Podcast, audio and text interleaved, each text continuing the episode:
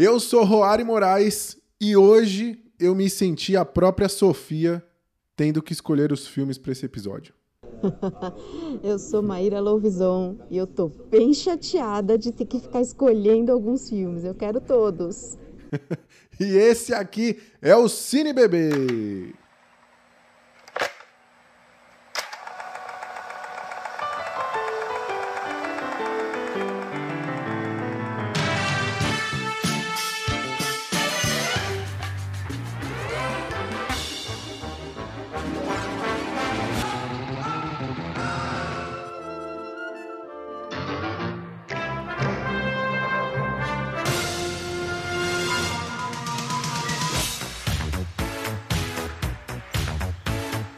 Bem, muito bem. Está começando mais um episódio do Cine Bebê. Aliás, mais um episódio, eu diria que não faz jus ao que acontecerá aqui hoje. Irá acontecer o episódio do Cine Bebê, um episódio muito especial, o troféu Cine Bebê. Maíra, como você está se sentindo para esse momento tão importante do cinema mundial? Cara, eu estou emocionadíssima Estou muito feliz aqui. Temos convidados especialíssimos, com, tra com trajes de gala aqui. Estamos demais Impressionante. hoje. Mas eu estou realmente chateada com esse momento, porque definitivamente escolher não é comigo. Então, quando for para comemorar todos os filmes do universo, me chamem, porque esse momento de, de fazer ranking e decidir tirar alguns, ah, meu Deus, não, não, tô, não tô muito satisfeito com esse, com esse momento. Já troquei aqui vários, acho que vou trocar, até a hora de falar ainda vou trocar mais alguns. Mas era tudo é certo. É verdade, isso vai acontecer. Inclusive, Maíra, eu também concordo com você. Eu sou uma pessoa péssima para escolher. Quando eu vou em uma praça de alimentação, eu tenho crises de ansiedade, porque eu não sei o que, que eu vou comer. Então, imagina como foi difícil escolher e montar a minha lista aqui. É, mas, explicando para a galera, vai ser um episódio muito divertido. Hoje vocês vão uh, ouvir aí o Troféu Cine Bebê. É, nós escolhemos os melhores filmes do ano, fizemos as nossas listas aqui. Então, se por acaso você não viu algum deles, fica a dica, você já anota aí para você assistir. Se você tiver visto, você pode aí debater com a gente, dizer que a gente está errado nas nossas escolhas. Então, essa é a magia desse episódio. E por ser um episódio tão mágico, Maíra, você já deu spoiler aqui. Temos um convidado especial pela primeira vez. É o primeiro convidado do Cine Bebê. Pode ser o primeiro e último, pode ser o primeiro de muitos outros convidados, vai depender do seu desempenho, mas a julgar Olha por a sua vestimenta, o cara está preparadíssimo. Rodrigo, seja muito bem-vindo ao CineBB. Muito obrigado. Eu vim aqui vestido de gala, né, que é para disfarçar, né, é, o conhecimento de, de filmes, né, que não é muito vasto, mas diferente aí da Maíra, eu, sabe, eu sou um cara mais chato, eu consigo tomar decisões. E diferente de você, Juara, eu chego na praça de alimentação e falo, eu vou comer McDonald's. Então, para mim é muito mais tranquilo fazer uma criança chorar, considerando que eu sou pai também, né? muito bom, muito bom, cara. Acertamos você... convidado, hein? Eu, vou, eu, vou, eu ia falar para ele falar a frase inicial lá, fazer a primeira declaração, mas eu acho que essa já serve muito bem, né? Eu, Com certeza. Que, que ele consegue fazer a criança chorar, até por ser pai também, então, incrível. Já começou com o pé na porta. Quero perguntar para vocês dois, assim, foi difícil montar os 10? Como foi a lista de fazer o top 10, assim? Mais difícil em cima, mais difícil ali no final? Já tinha os 10 claros? O primeiro já estava claro há muito tempo? Cara, para mim o primeiro foi muito tranquilo. É... No, nos 45 do segundo aí, antes da gente gravar, eu consegui assistir o que veio a ser aí o meu segundo colocado. Mas eu tive, confesso que um pouquinho mais de problema na parte de baixo ali, entre o quinto e o décimo, foi muito mais difícil do que os cinco primeiros. Mas vamos lá, né? Espero não, não decepcionar aqui, né? Eu, tô, eu, eu vou dizer que eu, eu. Eu até falei minha tática pra Maíra. Eu joguei. Eu assisti 62 filmes esse ano, até o momento. Aliás, esse ano não, porque já acabou. Em 2021, né? 62 filmes de 2021. E eu peguei ali por volta de uns 20, que são os que se destacavam, na minha opinião. E fui pintando de negrito aqui no meu arquivo os que entrariam com certeza, sem botar ainda a posição, né? Ia pintando. Sete entraram assim com louvor. Aí ficou aquele empate técnico ali nas últimas posições que é, me deram um certo, uma certa dor de cabeça. Inclusive, eu tô revisitando minha lista enquanto tô falando com vocês e, e tô achando que tá faltando um filme aqui eu não sei o que eu vou fazer. Mas vamos falando, vamos falando. Maíra, diz é, aí, você. Essa, essa dificuldade aí também. É, bom, todo mundo sabe que eu sou uma pessoa extremamente seletiva, só que não. Então eu gosto de quase todos os filmes que a gente assiste, né? É, com poucas exceções aí, vamos falar deles. Mas para mim a dificuldade é essa. Eu gosto muito de todos e aí para mim todos foram muito legais e muito bem feitos e muito bem montados e divertidos e aí eu quero ter todos ao mesmo tempo, então eu queria assim empates, muitos empates. Mas enfim, Sim. como eu só vim pela pipoca, vocês estão ligados, né? Desde o primeiro episódio aí eu deixei bem claro. Eu venho só pela diversão, então vou fazer jus aí à minha falta de noção, que é o que temos no momento. ai, ai, ai, se pintar o Matrix em algum top 10 aí, hein? Olha aí, hein? Vamos aguardar, eu, vamos aguardar. Eu acho que vai ter Matrix, eu acho que vai ter Matrix e vai dar vai confusão ficar o suspense, aqui. Vai ficar o suspense. Vai dar confusão, vai ser sensacional isso. É, não vale empate nas categorias, tá? Pegar e falar, ah, na nona categoria eu, eu coloquei cinco filmes, isso não pode. Okay. Também não vale colocar aqui uh, filmes que a gente assistiu em 2021, mas que são de outros anos, senão eu teria colocado Gremlins, né? Que a gente falou aqui no nosso podcast, inclusive. Não vale, tá? okay. tá? Tem que ser filmes lançados em 2021, que a gente teve acesso aí de alguma forma em 2021. Digo de alguma forma para não incentivar nenhum tipo de comportamento inadequado. Assistam versões originais, galera. é... Bom, acho que nós já podemos começar aqui inspirados uh, na vestimenta, na, na, toda a elegância de Rodrigo. Uh, antes, queria só perguntar para vocês uma outra coisa. No geral, quando vocês revisitaram as coisas que vocês assistiram esse ano, assim, vocês acham que 2021 foi um bom ano para o cinema ou não? Cara, eu acho que, assim, tiveram grandes filmes, né? É, eu acho que o, que mais pesou, eu acho que é os grandes filmes ficaram um pouco mais de escanteio, assim, esse ano, né? A gente não teve cinema, então, puta, foi muito mais difícil, assim, é, a gente ouvir falar, né? Então teve que ter um trabalhinho de formiguinha ali, de ficar caçando, né? E procurar em alguns perfis aí de, de críticos e tudo mais, filmes que seriam interessantes, né? Mas tiveram grandes filmes. Eu acho que talvez a, o problema maior aí seja que ficaram mais de escanteio, né? Principalmente porque a gente teve sucessos blockbusters gigantescos também esse ano, né? É verdade. E você, Maíra, o que, que, você achou? Foi um bom ano ou poderia ser melhor? Eu, eu concordo. Acho que a gente teve essa questão né, do cinema, mas acho que a gente teve boas produções para um ano que né, tão difícil aí a gente saindo né, de 2020, onde a gente teve uma quebra tão grande e aí a gente está retomando né, essas produções e tudo mais. Então eu acho que me surpreenderam a volta né, dos cinemas aí no final do ano. Acho que ajudou um pouco a aquecer e eu acho que boas produções, boas produções, apesar dos, dos perrengues que passamos. Então eu acho que, que valeu a pena. Talvez não com o volume que a gente teria né, em condições normais, mas com qualidade. Acho que a gente teve sim. Eu, pelo menos, estou bem satisfeita com o ano de 2021 e acho que 2022 promete, exatamente por conta desse aquecimento que a gente teve aí no final do ano. Acho que 2022 vai ser bem pleno com relação aos filmes aí. A gente vai ter muito, muita vida para perder aí nesses tempos de filme. É verdade, é verdade. Eu quero bater meu recorde esse ano, eu quero assistir mais ainda. É, mas eu acho que esse número de filmes que eu assisti mostra também a qualidade e a variedade de filmes que a gente teve esse ano. Eu acho que a indústria conseguiu se adaptar a esse cenário que a gente está. Esse ano a gente teve a questão da vacinação, teve mais flexibilização até para as produções avançarem, vídeo aí o próprio Matrix, né? É, então eu acho que foi um bom ano, acho que foi um bom ano. Teve muito cinema, adiamento muito de 2020 bom. também, né? Muito filme que veio de 2020, a galera adiando aí na esperança de que, pô, em 2021 vai liberar os cinemas, então, inclusive um que tá na minha lista que, que, que veio de 2020 aí nesses adiamentos.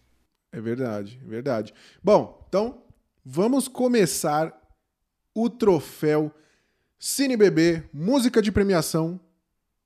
Vai entrar na edição. Enfim, tá bom. Eu não tenho aqui o sonoplasta do ratinho, né?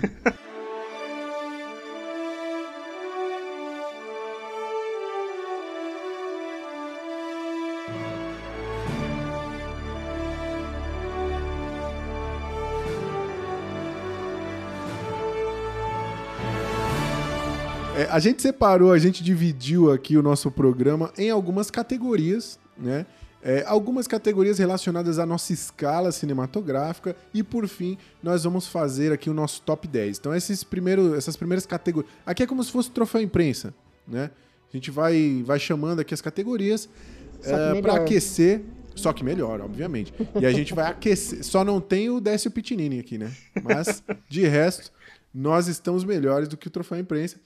E, e a gente vai fazer essas categorias para aquecer para a gente poder falar do nosso top 10, os filmes favoritos, e também para a gente poder ir mudando a lista, né? Até chegar lá, eu acho que eu vou mudar umas cinco vezes. Uh, vamos começar pela categoria, pelo prêmio Run Forest Run. Para você que acompanha nosso podcast, sabe que na nossa escala cinematográfica de avaliação, é o Run Forest Run é a pior nota, né? Aquela, aquele filme que você deve evitar que você deve correr dele e que, se possível, você deve recomendar aos, de, aos demais que não assistam. Uh, estamos falando aqui, da, aqui das piores experiências que tivemos no cinema ou na sala das nossas casas ou mesmo no banheiro vendo no streaming no celular, se você é desses, assim como eu. Uh, quem, quem quer começar aí lançando a braba, lançando um filme que odiou e que deseja esquecer? Eu acho que nada mais justo que a Maíra aí, né? Que adora se comprometer nesses momentos, né?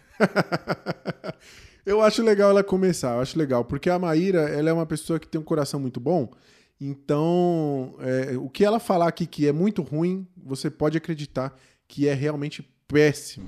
Cara, é... bom, quem acompanha os podcasts aí, acho que já tem um palpite, mas alerta vermelho, para mim, sem condições. Eu Sem tentei, condições. eu juro, eu tentei, eu me esforcei, vocês sabem. Eu, eu tenho uma, uma força de vontade aí, mas não, não dá. Alerta vermelho não vale a pena. Não percam seu tempo. No, no episódio aqui do nosso podcast, quem ouviu pôde ver que a Maíra fez um esforço grande. Ela, quem não acompanhou a gravação, ela estava com a veia saltada, tentando a todo custo gostar, mas esse filme ele não tem alma, não tem carisma nenhum. Alerta Vermelho, o filme mais caro da história da Netflix com um elenco absurdo, e mesmo assim ele não funciona de jeito nenhum, né? É péssimo mesmo, também estava na minha lista. Alerta vermelho. Esse é o famoso filme ruim só pelo trailer. Esse aí, você bate o olho no trailer você já sabe que não, não vem coisa boa, né? Eu confesso que eu não me dei nem ao trabalho, mas eu espero aí um momento de desprendimento da minha vida a assistir. Ele não surpreende. Ele não surpreende nem por, de jeito é. nenhum. Ele, é, ele realmente parece ser ruim, ele continua ruim e ele é ruim até o final. Então é aquele que você se esforça muito, mas ele não, não traz nenhuma surpresa. Sim. Eu adoro a Gal Gadot, acho, pô, hiper carismática, assim, mas ela é difícil de segurar um filme, né? Ela não é um exemplo de grande atriz, então é muito difícil você colocar ela do lado de outros caras extremamente carismáticos, mas que são um pouco questionáveis também em atuação. Então não tem como sair muita coisa boa disso, né? Exatamente, exatamente. Esse filme ele é. Bom, a gente já discutiu muito aqui. Se você quiser saber mais aí, é, escute o nosso episódio sobre Alerta Vermelho. Mas o que dá para dizer é que é um filme que parece que a galera não se esforçou para tentar fazer algo diferente. São notas repetidas tudo que eles fazem aqui a gente já viu de forma mais competente, uh, de forma muito mais bem feita. Então, você diz que um dia de desprendimento vai ver. Eu acho que não, não gaste seu tempo. Se são duas horas. Não de precisa. verdade, você, você vai sair apático desse filme. Isso é o que é mais revoltante. Se não tivesse o. É o Ryan. Ryan Reynolds. Né? É. Reynolds. É, é que eu sempre confundo ele com o Gosling, né? Mas é o Ryan Reynolds aqui que tá nesse filme ele é o que dá um, um pouquinho de vida, assim, o que dá um pouquinho. Que você fala, ah, não, são uh, inteligências artificiais que estão interpretando, são seres humanos. Mas isso não é suficiente para fazer você gostar do filme, ele é triste demais.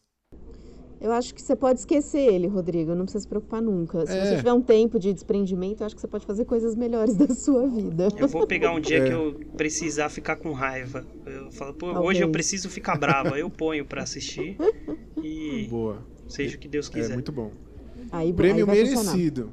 Prêmio Pronto. merecido, o primeiro troféu aí, Run Forest Run, então vai para Alerta Vermelho, um filme que tinha muito potencial, é, uma equipe competente, tinha recursos técnicos, tinha grana e não funcionou. Rodrigo, é, manda aí o, o, outra braba aí, que filme merece o prêmio Run Forest Run, na sua opinião? Cara, ó, eu separei aqui é, quatro, né? Eu vou começar pelo filme ruim, que tinha potencial para ser um filme bom aí, né? Que quando. Lá vem, lá quando, vem. Se prepara, Maíra. Quando saiu o trailer, quando começou a, começaram a falar, eu falei, pô, vai, vai ser, esse, esse vai. Que é o, o filme Mortal Kombat aí, né? Que saiu esse ano. E que, pô, quando saiu o trailer eu fiquei super empolgado. Eu falei, cara, é isso, a estética é essa. É, tem, tem tudo para dar certo, né? Mas aí veio o filme e o problema desses filmes é quando eles saem, né? E eu, eu, assim, eu fico até mal aqui, eu, eu, minha gastrite até ataca de lembrar os momentos de eu assistindo esse filme. Até porque, ah, sei lá, os primeiros cinco minutos é muito bom. O problema é todo o Sim. resto das duas horas de filme, né? Mas é, esse aqui é o, é o que eu coloquei aqui como um destaquezinho de um filme que tinha um baita potencial, mas que foi jogado fora, porque simplesmente eles escolheram colocar um, um personagem principal aleatório que ninguém nunca ouviu falar na esperança de que esse cara fosse se conectar com o público, não poderiam estar mais errados. É muito. Ó, oh, Mortal Kombat, o que é triste, tá na minha lista aqui também. O que é triste de Mortal Kombat é a série de decisões equivocadas que o estúdio tomou, porque a gente já tem esse universo de Mortal Kombat extremamente rico, que todos estão familiarizados, que todos amam. É, o público já estava ansioso para ver a parada. Então eles tinham uma série de personagens que eles podiam usar como essa figura que ia apresentar as regras do jogo pra gente, né? Iam ser os olhos do público. Mas eles, é como o Rodrigo falou, eles quiseram criar um personagem novo uh, que não é bom. Ainda que eles tivessem criado, poderia ser um personagem bom, mas ele não é bom. Uh, e o filme toma uma série de decisões ruins, como a necessidade de explicar o poder daquela, da, dos personagens através daquele da, do, do, Arcana, que é uma coisa que não faz o menor sentido. Midi-chlorians, é isso aí, hein? Midi-chlorians. Midi-chlorians, pra, boa, para quem pegou a referência a Star Wars, é o Midi-chlorians, uma coisa que não precisava ser explicada. Mortal Kombat merece o prêmio Run Forest One. Maíra, você tem algo a acrescentar aí a, a surra que estamos dando em Mortal Kombat? Não, vou fazer a diva, não vi, não posso opinar. Só Continue assim, mas. Só queria dar um último destaque sobre isso, é que infelizmente dá um gancho para uma continuação. Eu não sei se já, se já cancelaram, mas eu espero que sim. É. vai rolar uma continuação. A continuação onde de fato vai acontecer o Mortal Kombat, que não acontece no primeiro, né? Então também vale aí esse, esse destaque. E eu vou lançar aqui já o meu primeiro filme que vai que merece o prêmio Run Forest Run Estou em dúvida se ele não é o pior filme do ano para mim, mas está ali na briga. E ele tem todos esses fatores que já mencionamos aqui envolvidos. Principalmente eu acho a questão de potencial, acho que a questão de desrespeito aos fãs que tanto esperaram por essa obra. Estou falando de Viúva Negra. Eu acho esse filme lamentável em todos os sentidos. Acho que a ação dele é fraquíssima. O, os efeitos são datados. A história, pensando em, em, em uma, uma, um filme que se encaixa no MCU, não agrega em nada. Esse filme não aproxima a gente mais da Viúva Negra. E, por fim, ele tem um subtexto feminista que não funciona. O filme é dirigido por uma mulher e tem closes na bunda da Scarlett Johansson. É, é, um filme que a mensagem dele é ruim, desperdiça personagens novos, desperdiça um vilão excelente. Cara, eu posso ficar horas aqui falando do porquê é, esse para, filme para, é tá horroroso. Tá Não temos essas horas. Não, quem tá acompanha legal. o podcast aí já sabe, né, do amor de Roário pela Viúva Negra, que ele adorou o filme, a gente já, já imaginava por esse prêmio, né, a gente já contava com este troféu. Eu quero apenas dizer que eu sou contra e que ninguém se importa, porque, né? É só mais uma opinião, mas eu gostei do filme, achei um filme divertido e eu confesso que eu cheguei a pensar em colocar ele entre os meus melhores 10, é que ele não coube, mas eu gosto muito, Pelo eu gosto amor de da, Deus. da, da da diversão, é a diversão pura e simples, é aquela que você não vai pensar em nada e eu me diverti, foi ok, e teve ação, e teve bagunça, e para mim tava dentro do esperado, acho que eu fui com baixas expectativas, então Tô de boa com ele. Não acho justo. Ah, eu, eu, eu acho triste esse filme. Assim, a Viúva Negra é um personagem que eu pouco me importo. E eu saí dele pouco me importando com ela. Então, acho que é. Todas as obras que a Marvel vem trazendo, de personagens como Falcão, como Gavião Arqueiro, pelo menos elas têm o mérito de acabar e você falar, pô, eu gosto desse personagem. Acho que eu gosto mais dele. Ele, ele me apresentaram camadas desse cara que eu não conhecia. E o Viúva Negra não, assim, o Viúva Negra só existe para trazer a irmã dela, que agora tá no MCU, e para explicar da onde ela tirou aquela jaqueta dela. Eu tô nem aí pra jaqueta da Viúva Negra, entendeu? É horroroso, horroroso. Vamos parar de falar de Viúva Negra. Próxima rodada Posso... aí, vai mais só um filme Antes da aí. gente passar, cara, eu só queria dizer que é, indiferente. É, acho que esse é o filme mais indiferente do MCU, assim. Não acho que seja ruim, mas é, é bem indiferente porque tem que dar destaque pro David Harbour, que tá sempre no coração das pessoas. E, cara, a Florence Pugh, né, velho? Pô, ela tá ali, ela é o coração do filme e, pô, nada melhor do que trazer ela pro MCU. Esse é o grande mérito desse filme do Viúva Negra. Discordo, discordo disso. É, até porque uh, tem a, o Esquadrão Suicida tem a Margot Robbie e nem por isso eu fico aqui elogiando o filme. É uma grande porcaria também. Então, é, discordo do seu argumento, mas vamos seguir, vamos seguir aqui. Mais uma rodada de filme ruim para a gente passar para a próxima categoria. Uh, Maíra, você consegue falar um segundo filme ruim? Ao longo de Cara, todo 2021, você conseguiu achar dois filmes foi, ruins, Maíra? Foi bem difícil, tá? É, confesso que nem sei se ele é tão ruim assim, mas enfim, agora eu vou ter que falar. Lá é, vem eu, bomba, eu não, eu não gostei de Finch. E eu fiquei muito Ih... triste por isso. Porque ele, ele, tinha tudo para estar tá nos meus primeiros, assim. Eu acho que foi a questão da expectativa mesmo, assim, pelo, pelo, pela proposta, pela ideia, acho que pela questão filosófica.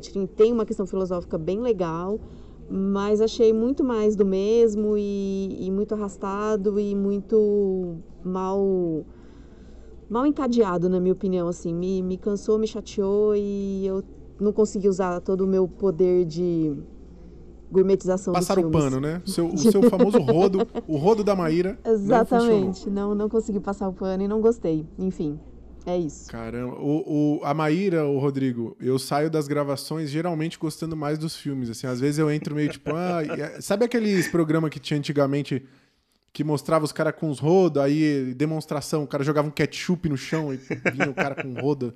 Essa é a Maíra, entendeu? E ela não conseguiu fazer isso pra Finch. Muito bom, né? Eu não, eu não assisti o Finch, confesso. Então não posso opinar, mas acredito. Teve problema de ritmo, né? Achou o filme arrastado, enfim.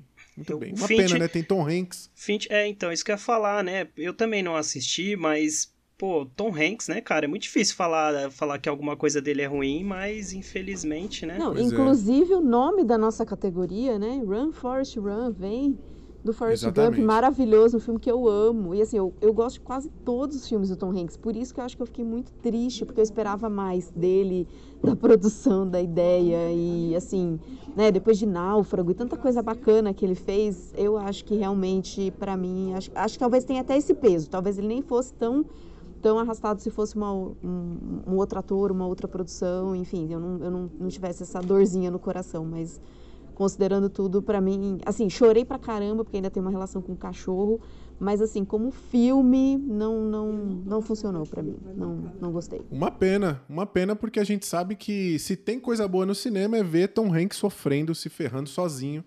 É, ele é pois muito é. bom nisso. Mas pois uma é. pena. Quem sofreu ao invés do Tom Hanks foi a Maíra. Rodrigo, e você? O que, que você. Tem mais um aí para acrescentar no nosso debate? Cara, ó, eu, eu tinha mais três aqui. Eu vou colocar os três na mesma categoria, né? Que é, filmes uhum. de expectativa Fala... e ruindade aqui, né? Ô, Rodrigo, escolhe um para você destacar agora, e aí antes da gente sair, você fala os outros de um sopetão só, só okay. para a menção então, honrosa de ruindade. Para destacar o ruim, o, o, o, último colocado, o que não deveria nem ser nomeado, eu vou colocar o nome, o filme Infinito, que é o filme protagonizado aí por Mark Wahlberg, né, que daquele bem estilo de atuação que ele gosta, né, aquela cara fechada e um poder de atuação magistral de Mark Wahlberg, mas esse filme ele consegue ser muito ruim, cara, muito ruim mesmo, assim, do começo ao fim, você fala, esse filme é ruim, por que, que eu estou assistindo esse filme? E eu assisti ele inteiro porque eu falei, eu quero ver onde isso vai dar. E aí chega no final fala, por que, cara? Por quê? É, é o alto flagelo, né? Então, mas, cara, é simplesmente assim, não assistam, sério, de verdade. Não vale a pena. Eu não. Confesso que eu não conheço esse filme, mas a sua descrição me deu angústia aqui, porque eu imagino essa sensação de você estar. Tá em... Eu tenho títulos que eu passei por isso, de você estar tá ali nos primeiros minutos e falar, cara, isso é ruim. Será que vai melhorar? E você fica com esse será que vai melhorar até subirem os créditos e não melhora. Então isso é realmente terrível. Sinto muito por você ter tido essa experiência. É, como é que é o nome do filme pra galera anotar Infinito. Aí? Infinito com Mark Wahlberg. Mark Wahlberg aí que fez a mesma escola de atores do Keanu Reeves. É... que é aquela coisa meio sem expressão, meio canastrona. Cara, e o que mais me dói é que nesse filme aí tem o tio... Eu não sei pronunciar o nome dele, tá? É Chiwetel Ejiofor. Que, que é o cara que faz 12 anos de escravidão, que eu amo de coração, porque, pô, 12 anos de escravidão é, é maravilhoso.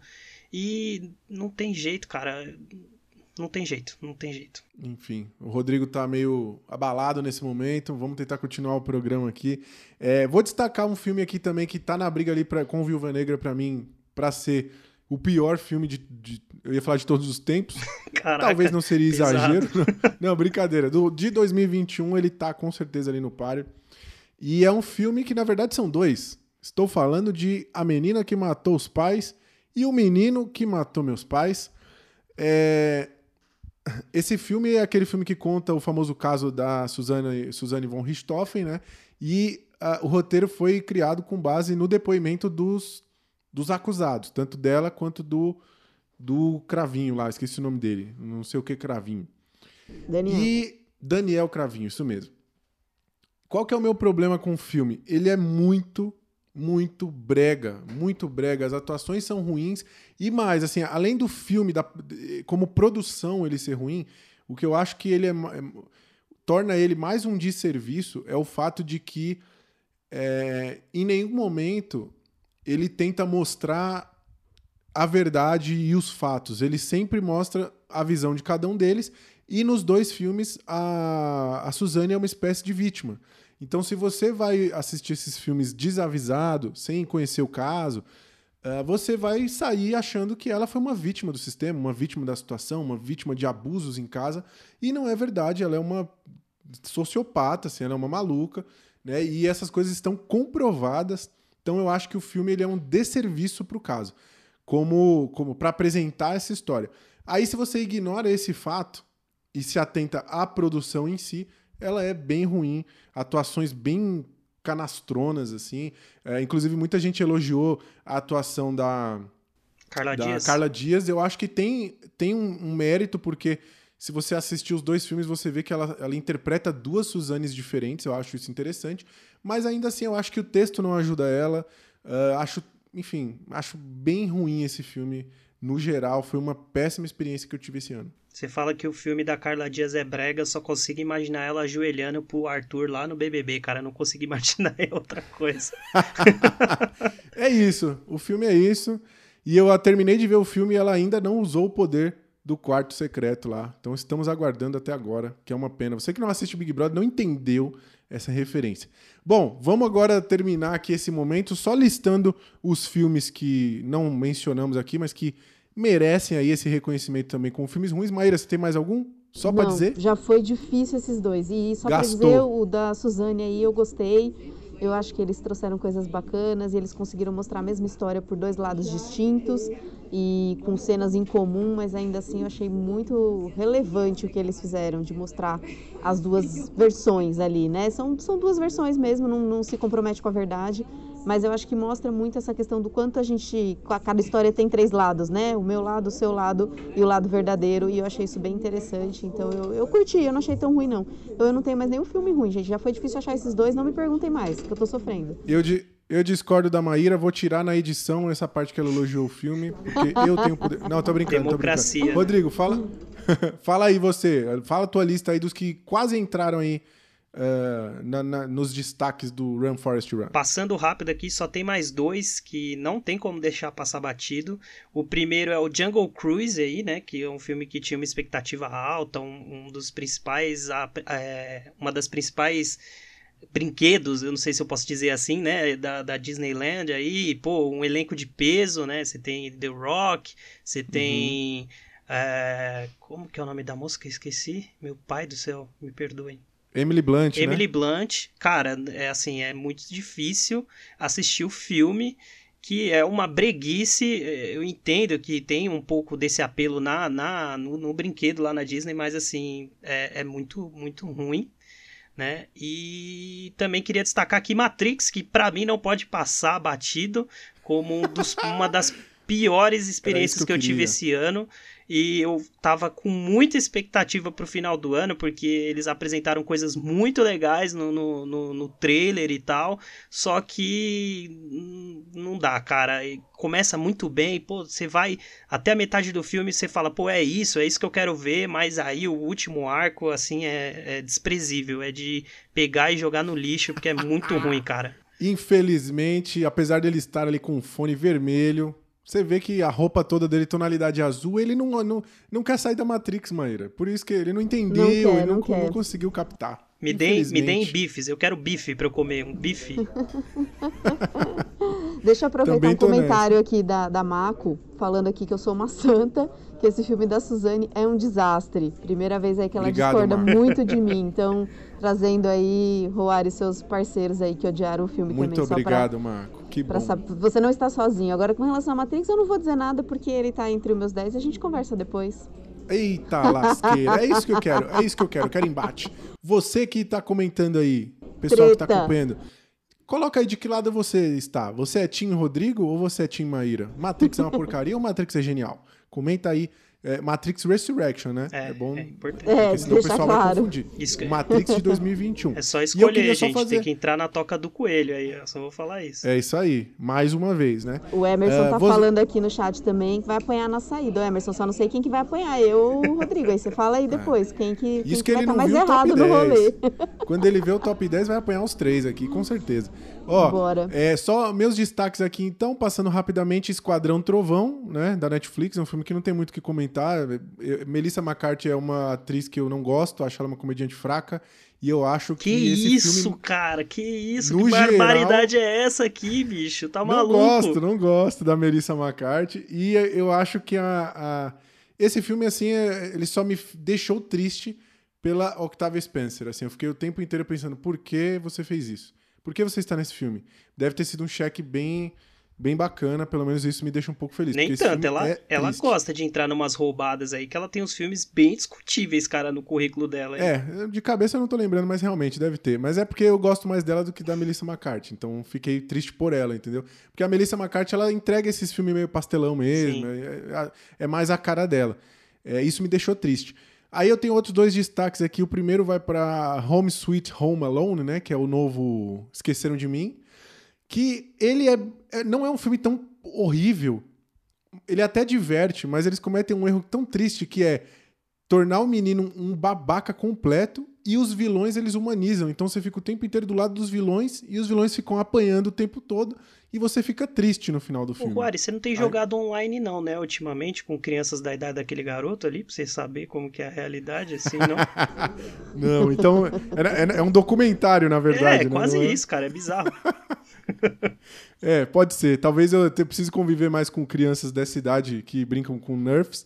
E aí, o último filme que eu destaco aqui é o filme que com certeza quem assistiu aí talvez discorde de mim, mas eu achei uma grande porcaria. Se chama Cry Macho, o filme novo do Clint Eastwood. Uh, é um filme que homenageia toda a carreira dele, eu entendo tudo isso, toda a simbologia, é lindo, mas o filme é péssimo e ele tá atuando muito mal, porque ele já, é um, ele já tá com quase 100 anos de idade, enfim, ele não tem mais aquela mesma entrega. Uh, e o, o filme é todo ruim, a história é ruim, não recomendo que você assista. Vamos passar para a próxima categoria. Não sei se vocês já viram esse filme, mas enfim, não. talvez vocês discordem. Eu, é, eu, também não, eu, não sou um... eu também não quis perder meu tempo, não. Agora então já vou jogar ele mais pro final da fila. Eu não sou um dos fãs mais, é, assim, assíduos do Clint Eastwood, mas tava na minha lista aqui. Quem sabe aí eu perco meu tempo assistindo também. Depois Só você pra- fala. Talvez eu não tenha entendido. Aí a gente conversa depois que você assistir. Manda de ver, Maíra. repente, é isso. Só pra fechar ali a questão de apanhar na saída, que o Emerson colocou aqui pra gente, é o Rodrigo, tá? Então eu acho que ele gostou de Matrix que nem eu. Então a gente vai conversar mais sobre Matrix lá na frente. Muito bem. Bem Aí já frente. o time da Maíra tá spoiler. crescendo, o time da Maíra tá crescendo. Ah, vamos para a próxima categoria agora, o nosso segundo prêmio deste dia maravilhoso é o prêmio Esquecidos no Churrasco. Esquecidos no Churrasco são aqueles filmes que a gente assistiu por algum motivo, por algum motivo esses filmes chegaram até nós e a gente não viu a galera comentando, a gente não viu esses filmes entrando na lista do povo. Ah, e são filmes bons, filmes que nos agradaram. É, esse aqui a gente vai falar de forma mais rápida, mas quem quer começar aí falando o seu primeiro filme aí, o seu primeiro prêmio esquecido no churrasco? Posso começar aqui passando rapidinho? Manda ver. Fala a tua lista aí de esquecidos no churrasco. Como eu já falei lá no começo, tem bastante filme aí que, pô, é, passou batido, né, por conta da pandemia e tal. É, eu, eu vou falar bem rápido também, porque a maioria desses aqui estão na, na minha lista aí do- dos 10, né? Mas eu queria começar por O Cavaleiro Verde aí, com o Dev Patel, que é um filme, pô, maravilhoso, assim, entrou na minha lista eterna, assim, dos 10 melhores filmes que eu já assisti, né? Eu queria dar destaque aqui também pro Último Duelo, que é um filme do Ridley Scott aí, que tá, pô, tá em segundo plano total, porque a grana toda tá lá em Kazaguchi, que é dele também, né? Mas, pô, esse é um filmaço, um filmaço, assim, é... Pô, eu gosto de ver o Adam Driver sendo um babaca, ele é bom nisso. Então, um filmaço. E também passando rapidinho, tem dois filmes do, do, do maior homem, maior nome desse cinema, que é Nicolas Cage. Né? Eu queria destacar Pig dele, que é maravilhoso. Também ouvi muito pouco sobre Pig. E tem um filme dele que aí já é mais. é, solta o, o Nicolas Cage da coleira, que é Willy's Wonderland, que é um filme de ação, assim. é, inspirado naquele jogo é, Five Nights at Freddy, assim. E, cara, é uma loucura só. Ação pura, é, bem brega, mas é maravilhoso. Muito bom, muito bom. Pig, vou falar dele mais à frente. É, e vai lá, Maíra. Você tem uma lista aí dos filmes esquecidos no churrasco, aqueles filmes que você considera que foram subestimados, que a galera passou e não viu. É, eu tenho, eu tenho dois, na verdade, só. É, quanto Manda vale? Quanto vale, eu acho que, que não foi muito comentado. É a história que, que conta lá do, da, da- do pessoal da, do atentado 11 de setembro. E Ah, aí eles vão crer. pedir a indenização, e aí eles vão calcular a indenização para saber quanto cada um tem que receber. E é uma discussão extremamente necessária, rica, interessante. É o do Michael tá- Keaton? É com o Michael Keaton, né? Acho que é. Acho que é, não sou boa nisso, mas acho que é. Ah, mas é tô- quanto tô- vale, tá na Netflix. E, e eu acho que vale a pena e não, não se falou muito nele, passou um pouco batido. Eu gostei bastante, assim, acho que traz uma reflexão fundamental hoje, né, de quanto vale a vida e acho que a gente tem que falar mais sobre isso. Então eu gostei bastante. E Luca, eu acho que foi também um pouco esquecido ali por, por conta até do É. Raya e o Último Dragão saiu quase junto ali, né, pela Disney, a Disney competindo com a Disney, né, que é, que é o que ela faz. E eu acho que Luca ficou um pouco meio de escanteio, assim, eu, eu, eu amei os dois, tanto Raya quanto Luca, mas eu acho que o Luca teve menos, menos espaço e também é um filme muito, muito interessante, que também traz muitas discussões, fala muito de preconceito, né, fala muito de inclusão e de uma forma extremamente lúdica, fala até da gente né, cuidar mais da natureza e tudo mais. E, e eu acho que de uma forma extremamente lúdica, bonita e bem feita, como basicamente a Disney sabe fazer. Então eu acho que, pra Sim. mim, esses dois, Luca e Quanto Vale só. Pô, cara, Muito Luca bom. é eu gosto mais do Luca do que o Raya, inclusive. Eu também. Vou cravar essa aqui, gosto mais do Luca. Eu, eu, Achei eu, bem eu, bom. Tem um outro filme também que saiu no mesmo período que eu acho que ajudou a dar uma abafada no look, foi uma explosão que tá no meu top 10, então a gente fala mais pra frente. É, eu, eu- ele tá na minha lista também, eu sei do- de qual filme você tá falando. É, vou falar meu- meus esquecidos no churrasco aqui, filmes que se você não assistiu, ah, eu recomendo de verdade que você assista antes de fazer sua lista do- dos 10 melhores aí.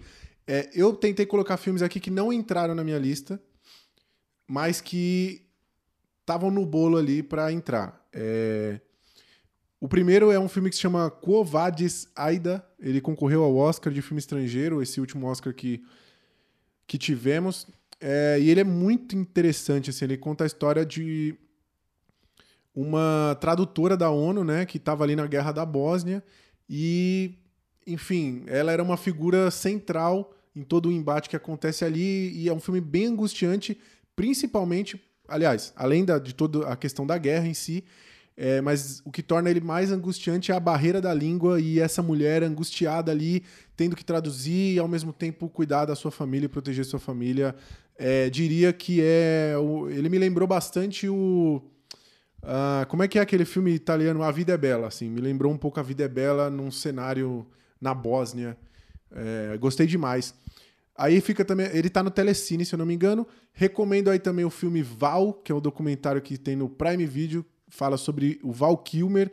E o documentário é todo montado com uh, recortes de filmagens que ele foi fazendo ao longo da vida. Val Kilmer, que foi um cara muito famoso, um galã ali dos anos 80, né? Ele que é, tem um personagem icônico ali no Top Gun. É, enfim, foi um cara muito foi famoso. Foi o Batman também, pô. Ele foi o Batman, é, ele foi o Batman. E o, o ele teve um câncer, acho que na garganta, não vou saber dizer ao certo agora aonde, mas ele teve um, um, câncer que prejudicou a voz. Então ele se comunica com aquele aparelhinho, assim, ele tá com a voz bem prejudicada. E o filme é todo dublado pela, pelo filho dele, né? É, enfim, é, é, muito emocionante. Assim, é um filme que devolve. Vi muita gente falando isso, que, é um, que ele devolve a voz ao Val. Assim, é muito, muito bonito esse documentário.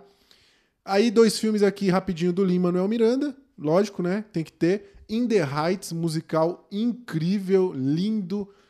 As músicas são maravilhosas. É um filme que é inspirado no musical criado pelo Lin Manuel Miranda. E o, a animação Vivo também é muito, muito boa. Tem na Netflix. É uma animação que eu vi pouca gente falando e que me fez chorar no final. Assim, se você é daqueles que, ah, eu não gosto de musical porque as músicas entram do nada, é, em vivo a música, toda a trama gira em torno de uma música e, enfim, é uma coisa muito bonita. Pra, aí tem mais dois só, tô acabando. Palmer, da Apple TV Plus, que tem lá o nosso querido Justin Timberlake, é muito legal esse filme. Uh, ele conta a história de, de um cara que sai da cadeia, tá procurando ali se reencontrar na vida e conhece um menininho que é, ele tem alguns comportamentos que, vamos dizer, que são julgados pela, pela sociedade. É um menino que tem alguns comportamentos femininos. Ele é bem novinho, né? E esse cara que é todo brutamontes ali passa a ter que lidar com aquela situação. Enfim, é muito, muito bonito. E o último, que eu acho que eu vi aqui no grupo alguém recomendar, se não, fica a dica, se chama Filhos de Istambul, um filme que está na Netflix, Paper Lives em inglês. É filme que trabalha com flashback, tem toda uma montagem para te confundir, tem um plot twist no final e é muito emocionante. Esse daqui eu não vou dar muito detalhe não para você assistir sem saber do que se trata. Mas ficam aí os meus esquecidos no churrasco de 2021. Só um último destaque. Podemos ir para a próxima? Um último destaque, Kiano do Lin Manuel Miranda, que é um, pô, é um, um cara gigante, assim, é monstruoso. Eu sou apaixonado por Mas ele. Mas que ano dele foram... O Ari quer casar com ele. Pô, cara, é, esse ano dele, assim, é uma coisa surreal. É, o que ele lançou Sim. de coisa boa, é, é, o cara começou o ano aí com com Vivo. Não, Vivo saiu quase no, no, no meio do ano aí, né, Juarez? Você, você que é mais fã. É. Mas assim, ele tem, pô, Vivo, Encanto, Tic Tic Boom, tem The Rise, cara, é só filmaço que ele lançou esse ano. Esse foi o ano do Lin-Manuel Miranda. É, inclusive, no ano que vem, nós vamos mudar o troféu Cine Bebê para troféu Lin-Manuel Miranda. Vai se chamar. Vou trabalhar para isso. Vamos, Todas vamos chegar lá. Todas as categorias para ele, vai ser ótimo. Não, mas Exatamente. ele arrasou mesmo. Ele arrasou mesmo. Que ano, uma, que uma ano. grande produção. Que ano, senhores, que ano. É isso aí. É Bom, dele. chegamos agora à nossa terceira categoria. Terceira e, e a categoria que vai anteceder aí o nosso prêmio principal da noite, que não é noite, mas nas premiações se falam da noite, então, enfim. É... Agora nós vamos para a categoria Ao Infinito e Além. Vão ganhar os filmes, uh, o, vão ganhar o prêmio Ao Infinito e Além os filmes que por pouco entraram na nossa lista, no nosso top 10. É aquelas menções honrosas, só para a gente não ficar com gostinho de injustiça por não ter mencionado esses filmes. É uma forma de roubar no top 10. Enfim, você. Vou ter que assumir, vou ter que assumir, Mayra. É, a gente, ao longo dos episódios aqui, a gente dá notas, né? Mas é, não, não, necessariamente aquelas notas vão refletir as posições aqui, porque a gente, quando vai organizar, vai rever né? a experiência e tudo mais. Então, não se atentem aí as notas, mas sim a menção que vamos fazer agora. Esses filmes não necessariamente são ao infinito e além, entendeu? Mas eles quase entraram na nossa lista. Uh, vamos tentar passar rapidamente aí pelos filmes também, para entrarmos no nosso top 10. Maíra, você quer começar? Cara, para mim, é... Vão ter 72 Dois... filmes agora. é, praticamente todos, né? Mas assim, basicamente que eu não coloquei nos 10, mas eu gostaria de ter colocado, mas por motivos de outros melhores, enfim. Tenho três, tá? É, tá. Shang-Chi, eu gostei muito, eu queria entre os 10, mas não, não teve espaço para ele, tadinho. Mas eu acho ele incrível, muito bom e, e Marvel. É, Imperdoável, eu gostei muito com a. Não vi. Como é que chama, gente? A menina? Sandra Bullock. Sandra Bullock, exato. Gostei pra caramba, assim, do. Enfim, de tudo. Eu acho que é um, é um puta filme, é um, é um drama existencial e profundo e. É, é muito bom, vale a pena. É um, é um puta drama. E é, que eu queria colocar, qualquer outro, Cruella. Cruella, gostei muito. E não tá entre os 10 porque também não coube, mas eu acho que é um, é um filme que, que fez uma. trouxe além do, do desenho, trouxe além da história, trouxe, trouxe outras, eh, outros elementos e foi muito divertido e muito bem feito, muito bem produzido e com elementos ali que me surpreenderam bastante. Então, são as minhas muito menções. Muito bom. Muito bom, Maíra já chegou aí. Polêmica, eu acho, essas suas indicações aí. Eu acho polêmica. Não achei acho tanto. Polêmica. Não achei tanto. Achei, eu achei, eu achei. Ah, obrigado, achei. Rodrigo. Tô com a Maíra aqui, diz cara. a gente só discorda em Matrix, mas todo o resto tá tamo junto. Aí, ó. tá tentando se redimir. Agora é tarde, cara. Agora é tarde. Os fãs da Maíra já estão na porta ali, todos loucos para te pegar na porrada. É, fala aí as tuas menções honrosas aí, aqueles filmes que quase, quase, quase entraram na lista. Eu vou da ordem decrescente aqui, então é, vou do, do o, o, último que eu falar é o que quase entrou assim, que ficou no pau a pau ali. Eu vou começar por uhum. Free Guy aí, que é um filme de comédia, um filme delicioso para quem é nerd aí, porque tem referência a rodo, né? Um filme que veio da Fox, foi adiado, adiado, adiado, adiado por conta da compra pela Disney. É, foi regravado depois da compra da Disney e, pô, entrega um baita filme, divertidíssimo. É, o Ryan Reynolds está on fire nesse filme, assim, maravilhoso, super vale a pena, filmaço, assim, bem divertido. É, depois eu tenho um Lugar Silencioso 2. Eu sou super suspeito para falar porque eu amo de coração o primeiro. Eu acho que o segundo não é melhor que o primeiro, mas pô, ele tá bem próximo. Eu acho que ele mantém uma qualidade de produção. É, eu sou fãzaço da Emily Blunt, apesar de ter esquecido o nome dela aí no, bloco, no bloco anterior. mas eu sou super fã dela. E ela brilha ainda mais nesse filme, né? No, no, no segundo. É, o outro que eu tenho aqui é o Luca, né? Que a Maíra falou aí. Eu queria dar o devido destaque para ele. Ele quase, quase, quase entrou aqui no, no meu top 10, né? Que é um, pô, é um baita filme, fala, acho que a, para além de tudo que a Maíra falou, fala sobre o, o valor de uma amizade, assim, né, e o quanto a gente não precisa sonhar tão, tão, tão, tão alto às vezes, a gente pode sonhar pequenas coisas e, é, pô, é uma mensagem linda do filme, é maravilhoso. E por último, que, pô, ficou, é o décimo primeiro da minha lista aqui, eu queria destacar o filme Annette, que é um musical, né, full musical, é, com Adam Driver aí, né? A, a menina que compõe, que compõe elenco com ele, eu não lembro aqui o nome dela, é um nome bem complexo também, que concorreu ao Globo de Ouro. É, mas assim, é um filmaço. De novo, Adam Driver sendo um babaca. Então, já falei aqui, né? Se o Adam Driver é babaca, o filme é bom. Então, menos em Star Wars, mas a gente ignora essa parte. E mas assim, é um baita filme, um musical bem diferente, uma experiência muito única assim, é, às vezes talvez a minha única crítica a esse filme seja que às vezes o musical atrapalha um pouco. E também o destaque que tem o Howard aí de Big Bang Theory e a melhor cena do filme é com ele que entrega demais, demais, demais. É um baita filme. Olha, eu não vi esse. A, a atriz que você tá falando é aquela que tá no é, como é que é o nome do filme do peão lá, caramba? Esqueci agora, deu branco. Mas é a Inception. Marion Cotillard, né? Inception. É a Marion Cotillard. Isso, ela mesmo. E canta uma é. barbaridade é. essa mulher, tá maluco. Esse tá na minha lista, infelizmente eu não consegui ver.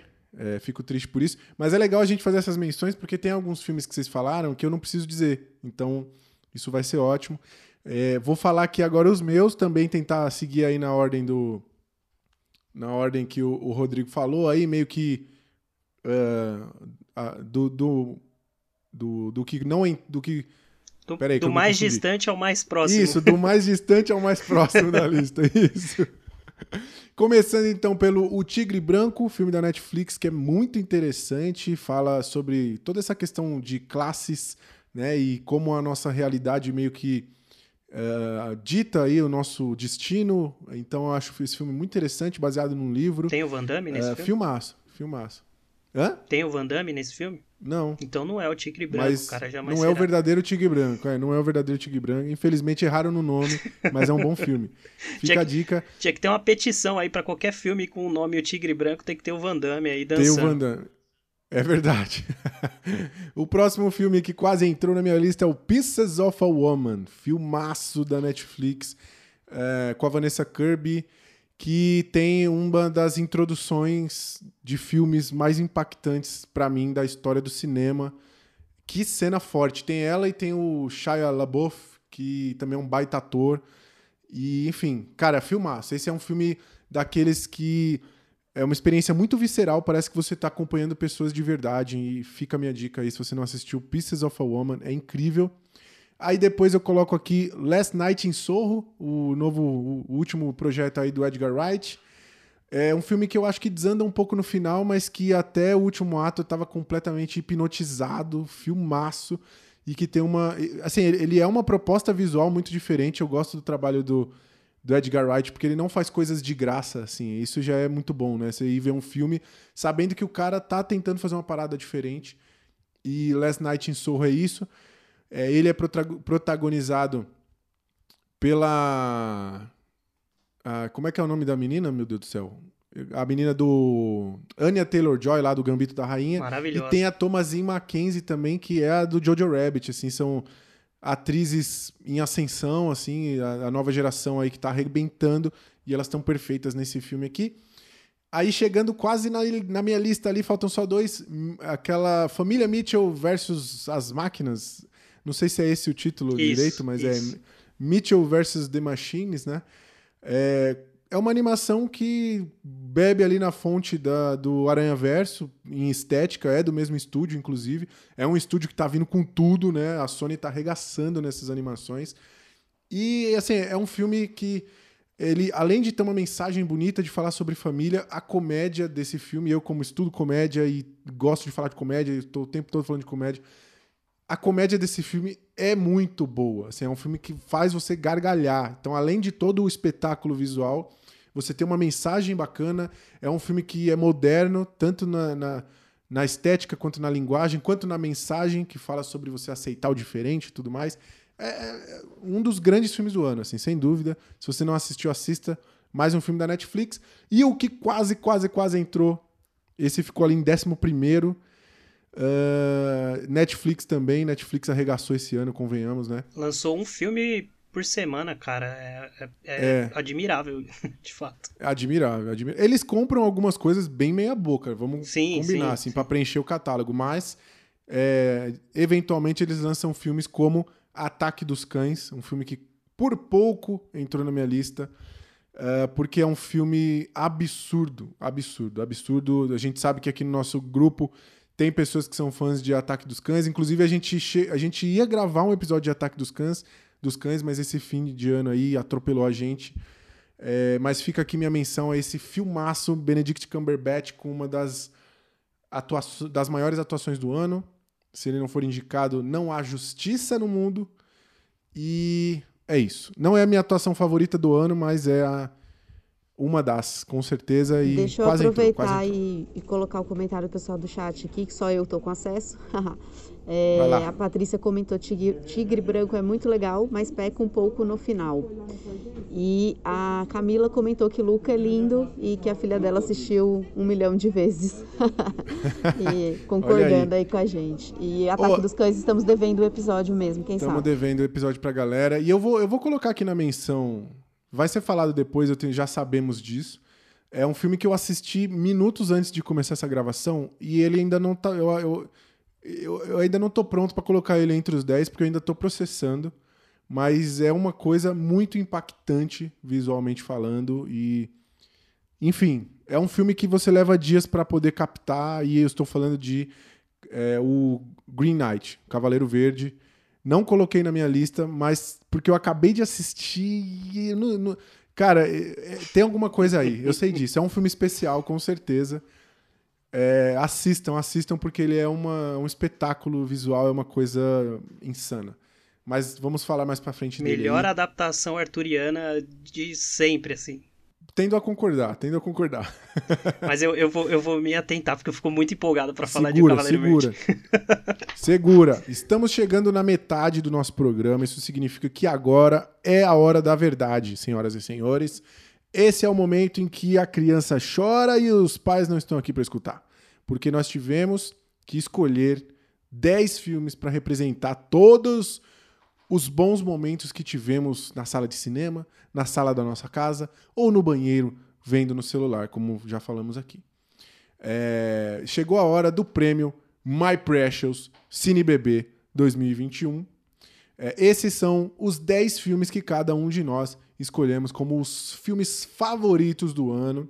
É um trabalho bem injusto, né? bem. Uh, é, é, insalubre, eu diria, você ter que escolher os filmes, dá uma dor no coração. Eu falei aqui da escolha de Sofia, é como se você tivesse que escolher qual filho você gosta mais.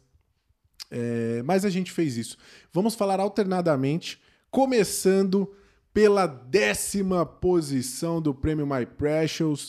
Uh, quem quer falar primeiro aí? Qual é o décimo filme, o filme que ficou ali, que, que vai abrir os trabalhos aí da sua lista? Eu passo para Maíra aí que ah, é sempre Eu tô muito curioso, né? cara. Eu tô muito curioso. Você botou minha expectativa lá em cima.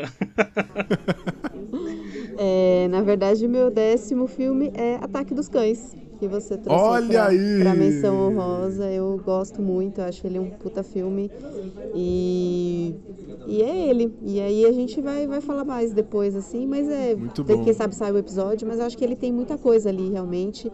E como, como filme, né, eu acho que ele traz, traz, traz bastante coisa. E uma temática difícil, é, dolorida em muitos momentos, mas eu acho que muito bem trabalhada e um puta filme. É um baita filme. Eu acho que o incrível de Ataque dos Cães é a sutileza, né? Porque ele é um filme que não tá te preocupado em contar tudo e é no silêncio, é no olhar, é nos pequenos detalhes que ele vai te entregando coisas e, cara, é, é, uma, é uma experiência que você vai é, é, como se fosse um presente muito bom e você vai abrindo aquele pacote bem devagar. Você sabe que ali dentro tem um.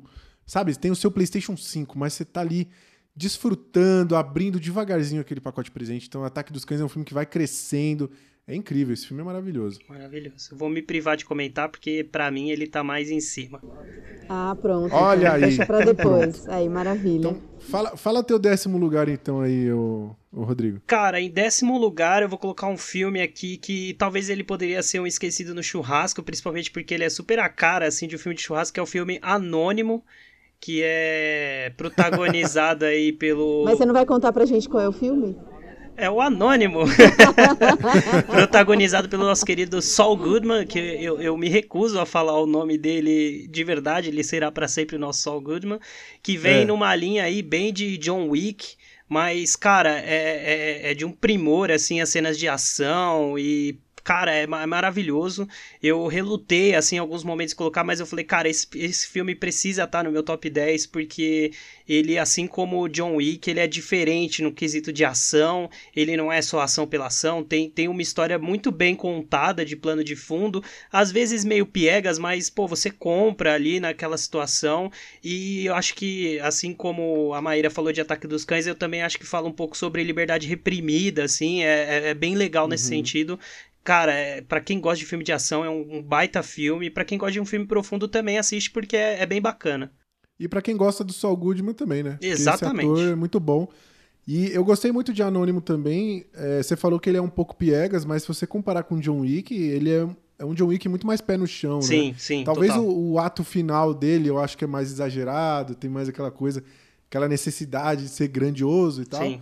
Mas, a, cara, é muito bom e é muito louco ver como o Bob Odenkirk, né, ou o Saul Goodman, vamos chamar de Eu Saul não Goodman. conheço Bob Odenkirk, eu só conheço o Saul Ah, então, o Saul Goodman. O Saul Goodman, ele no, no, sei lá, com cinco, todo cinquentão aí, cara, tem uma fisicalidade incrível, né? As cenas de ação são maravilhosas, cara. Tá É muito bom, é muito bom. É aquela porrada que você reage fisicamente assistindo porque você sente a dor ali do, do impacto. Não é porrada fofa que nem na Marvel, não. É, É, porrada cara. de verdade. O, a, a sonoridade ali, né? A galera da edição de, de, de, de som do filme é maravilhoso ali, porque os golpes encaixam certinho, aí o cara pega uma barra de ferro e bate, você sente o ferro batendo, dá uma agonia absurda. É. Parece aquele o X-Ray do- dos jogos do Mortal Kombat, né? Que o cara Exatamente. toma um soco e aparece a costela quebrando. É Exatamente. basicamente aquilo, assim. É, é muito doido, é muito doido. Muito bom. Eu coloquei em décimo aqui um filme que tem um cara que tá todo Nicolas Cagezinho, né? Que é o filme chamado Pig. Porque é protagonizado pelo próprio Nicolas Cage, que está todo o Nicolas Cagezinho nesse filme aqui. E é um filme, cara, que ele é, ele é muito diferente de tudo, assim. Eu acho que ele é um filme muito introspectivo e é bom ver o Nicolas Cage atuando bem e atuando de verdade, assim. Acho que aqui ele consegue calar a boca de muita gente que critica ele.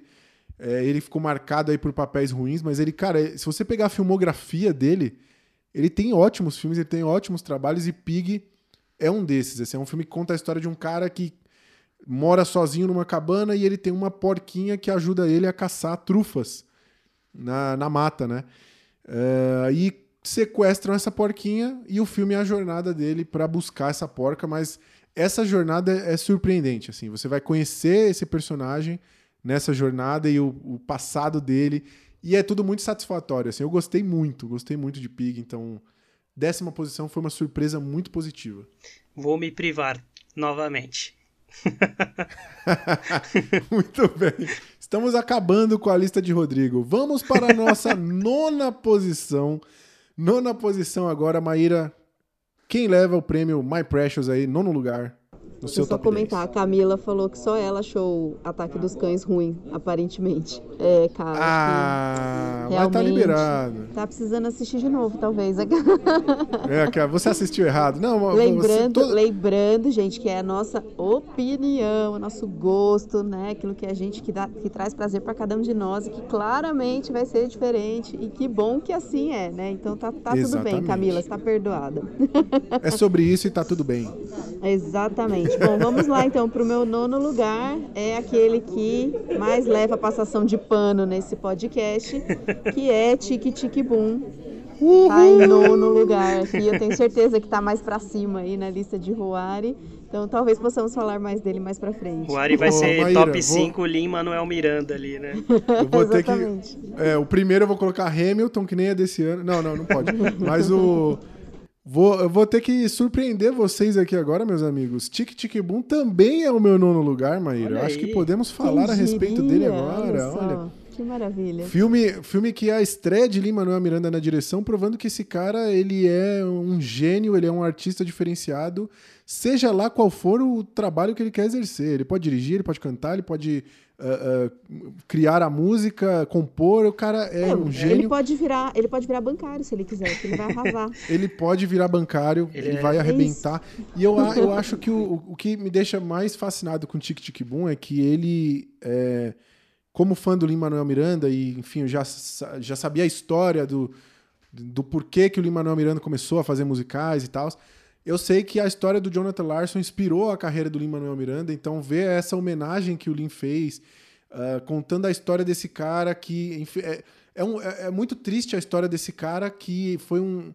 Ele dedicou a vida para ver o trabalho dele sendo reconhecido e ele não pôde ver isso, então... Enfim, eu acho que é um...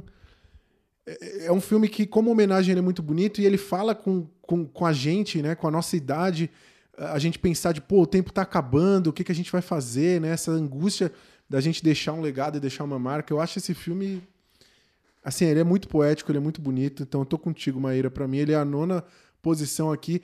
E ele só não ficou mais na frente porque esse ano foi complicado, viu? Eu não assisti, é, ainda tá na minha lista aí, cara. É, essa, esse circuito aí de final de ano, né? Que geralmente é o circuito do Oscar, que a galera fala que a maioria dos, dos grandes filmes aí sai no final do ano. Tem muito filme para assistir. O Tic Tic Bom tá na minha Sim. lista. Mas, cara, Andrew Garfield ganhou o Globo de Ouro aí por esse filme e tenho certeza que deve ser um filmaço. É um filmaço, inclusive, Rodrigo, bem, bem colocado, né? Esse fim de ano, na verdade, até pro meu canal eu ainda nem fiz os vídeos de melhores séries, melhores coisas, porque as, as obras que vão correr aí no circuito de premiação começam a ser liberadas no Brasil agora, né? Sim. Então a gente vai ter. O Spencer, por exemplo, a gente não viu ainda. Tem muito filme que vai chegar, Camon Camon, Belfast. Isso. Enfim, tem vários filmes que a gente não assistiu que não vão estar na lista aqui desse podcast, mas me, se inscreva lá no meu canal. Podia ser João. Pode ser que quando eu lançar o vídeo já tenha. é, fala o teu nono lugar aí, Rodrigo. Cara, o tá... meu nono lugar, para ser bem rápido, eu vou ficar com Duna. É uma baita obra aí, né? do Villeneuve, né, que vem revivendo aí, né? Eu acho que ele fez um baita trabalho ali com Blade Runner, apesar da galera não gostar muito, né? Eu adoro, eu adoro o Blade Runner dele. Adoro é, vem aí com essa trilogia, né, que, que vai vir de Duna, mas eu, apesar da, da, do finalzinho de Duna não ser dos melhores, né, eu acho que faltou um pouco, eu vou ficar esperando os outros dois filmes para complementar de melhor, né, eu sou, tô cada vez mais virando fã do, do Timothy Chalamet, né, um baita ator, e, cara, eu, eu assim, é, é, muito difícil falar, o Villeneuve, ele sabe como ninguém, é, dá grandiosidade aos filmes dele, né, são tomadas incríveis, assim, é, são coisas gigantescas e muito bonito, os atores vão bem, né, com exceção ao Jason Momoa, mas aí a gente tira ele um pouco da equação, né, mas é um baita filme, e, pô, fico super na expectativa aí para os próximos dois filmes. Só achei meio desnecessário colocar aquele o cara montado no Worm lá, mas é, tudo bem. Ah, que que é isso? Ó, nós temos aqui a Mako, que é a maior fã de Duna que existe no planeta, e ela com certeza vai discordar disso, porque ela diz que sempre sonhou em ver aquela cena do verme ali, né? Então. Ah, mas podia ter guardado seu... pro segundo, né? Pô, vai lá no segundo, assim, sei lá.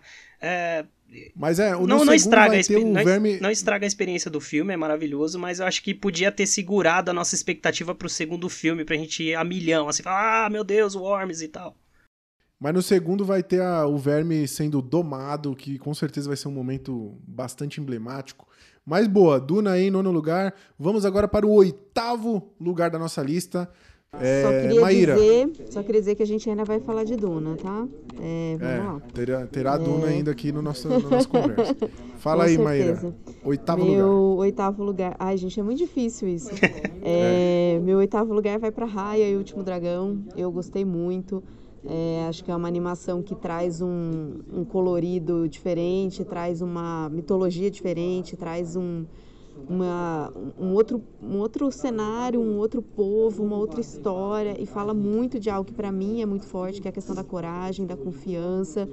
E, e, confiança é algo que a gente precisa mais do que nunca hoje. Então, assim, para mim é né, aquela coisa do ah, mas como é que eu vou saber que ele vai fazer? E aí entrega e vai, e só vai. E eu acho que isso é algo que está faltando muito. Eu me emocionei muito. E Disney, enfim, né? Então, Raio Último Dragão mas aqui eu tô ficando com o coração apertado dos que eu tô olhando que não estão na lista e eu tô querendo pegar tudo de volta. Ai, socorro. Um comentário aí sobre Raya, né? Eu tenho uma filhinha pequena que tem 5 anos, ela adora Raya, né? É, ela gosta mais da Namari do que da Raya, muito pelo cabelo, porque a Namari é muito badass, né? Mas, pô, eu, eu acho um filme incrível e, e, o que eu acho mais legal é que ele te dá uma profundidade de universo, cara. Eu acho que isso falta muito às vezes, assim, aquela sensação de, nossa, isso aqui é bem legal, eu quero ver mais, sabe? Eu quero me aprofundar nas culturas, no, no na fauna, na flora ali. É, eu acho que o, a Raya termina com muito mais gancho aí para uma possível sequência do que, por exemplo, quando foi Frozen. E se eles conseguiram fazer um Frozen 2 tão bom, eles conseguem fazer um segundo filme bom da Raya, cara. Boa, eu concordo. Verdade. Eu também fiquei com essa mesma sensação de. A sensação de que eu tava vendo ali um Game of Thrones da Disney, que eu queria saber mais daquelas famílias e né, da, daqueles povos e a cultura deles e tal. Eu, eu gostei muito e também destaque para a vilã do filme, entre aspas, né? Que ela é muito, muito, muito boa. Realmente ela é muito mais interessante do que a, a protagonista, eu acho. Essa fase eu da Disney, essa fase da Disney de humanização é maravilhosa, né, cara? Até, até porque É. eu tô- é por- isso que eu falei, assim, minha filha ela gosta muito mais da que então é pra ser a vilã do que da Raya. E pô, isso é muito legal, porque olhando eu assim como pai vendo, mostra que ela cresce com, com analisando com profundidade, assim, saber que nem todo mundo é mal e nem todo mundo é bom. Então é, é bem legal isso. Boa, muito bem. Fa- Manda aí a tua oitava posição, então, Rodrigo. O que que você que que você me diz? Oitava posição já foi mencionada aqui, eu vou de Pig, né? Nicolas Cage aí, é, acho maravilhoso, adoro atuações introspectivas, ele fala muito pouco, você sente a dor dele e cada, cada minuto que passa do filme você vai descobrindo é, um pouco da história dele e eu me sinto muitas vezes assim com o meu trabalho, quase como o Nicolas Cage, é, eu acho que em algum momento eu vou pro meio da floresta pegar um porco e ficar caçando trufas, assim, né? E é muito legal falar disso porque você começa a assistir despretensiosamente e de repente você tá numa análise muito profunda, né? Sobre a essência do capitalismo, sobre o que é exigência, o que que, né? O que que passa a ser uma relação tóxica. É, pô, é, é, é bem- é bem legal. É maravilhoso. Oitavo lugar pro Pig, pra Pig. Muito bom. Filmaço, filmaço. Também gostei demais. Minha oitava posição é um filme que eu fiquei, cara, eu mudei ele de posição várias vezes. Ele tava mais pra cima, depois desceu mais pra cima, mas eu parei aqui na oitava, acho que é um lugar justo pra ele. É... é um filme que se chama Bo Burnham Inside. É um especial de comédia de um comediante chamado Bo Burnham, é, que ele gravou numa casa sozinho é um especial de comédia musical e nesse musical ele fala sobre várias questões da nossa humanidade, sobre pandemia, sobre ah, ah, saúde mental, né? Então ele se isolou nessa casa e criou um especial de comédia sozinho, com os instrumentos que ele tinha, com luzes que ele tinha na casa dele, e a experiência é bizarramente satisfatória. É muito. A qualidade da parada é absurda e você pensar que um cara sozinho fez aquilo. A genialidade do Bo Burnham, pra quem não conhece o Bo Burnham, ele tá naquele. Black Mirror. É, ele tá no Black Mirror, ele tá no Promising Young Woman, né? Como é que é em português? É Doce Vingança, É, né? Bela Vingança. Ele é o. Bela Vingança, ele é o namoradinho da menina. É um baita comediante e aqui ele é a obra-prima dele. Recomendo demais que vocês assistam, porque é uma experiência única. E essa genialidade do cara ter feito a parada sozinho que foi que me deixou nessa dúvida, sabe? Porque eu pensei, cara, eu vou botar isso em primeiro, porque o cara fez sozinho isso, em casa. É, mas eu achei que não seria justo. Eu acho que oitavo lugar para essa essa obra, esse especial de comédia que é muito engraçado, que é reflexivo, que é emocionante, é, merece oitavo lugar aí. Acho que tá bem colocado. Eu imagino o Ruari assistindo isso que misturou comédia musical e uma boa produção. Meu Deus, esse cara deve ter ido à loucura dentro de casa. Eu fiquei, Surtou. fiquei alucinado, fiquei alucinado. Mas ó, assistam de verdade, é uma parada muito diferente, assim, de tudo que a gente viu no ano. É, é até difícil de classificar como um filme por ser um especial de comédia, né? Mas, assim, por ter a duração de um longa-metragem, eu, eu classifiquei ele aqui e coloquei ele na oitava posição. Recomendo mesmo, mas se você não assistiu, Netflix, é, tá facinho de ver. Maíra, sétimo lugar agora, hein? O que, que você tem pra eu gente? tava aqui mexendo nas posições, porque tá tudo muito difícil aqui pro meu lado, mas vamos lá. Sétima posição, não olhe para cima. Eu Ah, Maíra, é o muito. meu também. Gente, eu queria deixar claro, Eu tô me sentindo excluído, hein? claro. Marmelada. Que a gente marmelada. não combinou nada, hein, gente? Que a gente não sabe o ranking um do outro. A gente tá descobrindo agora, hein? Olha só. A gente até vê que não é tão Caraca. diferente assim, né? Não, Olhe Pra Cima, eu acho que é um, um filme que traz muita questão, muitas questões legais, interpretações. Eu gosto muito da, da Jennifer Lawrence, Leonardo DiCaprio, enfim, Meryl Streep. é, eu gosto. Eles podem fazer o que for, pode ser ruim, não importa, eu gosto.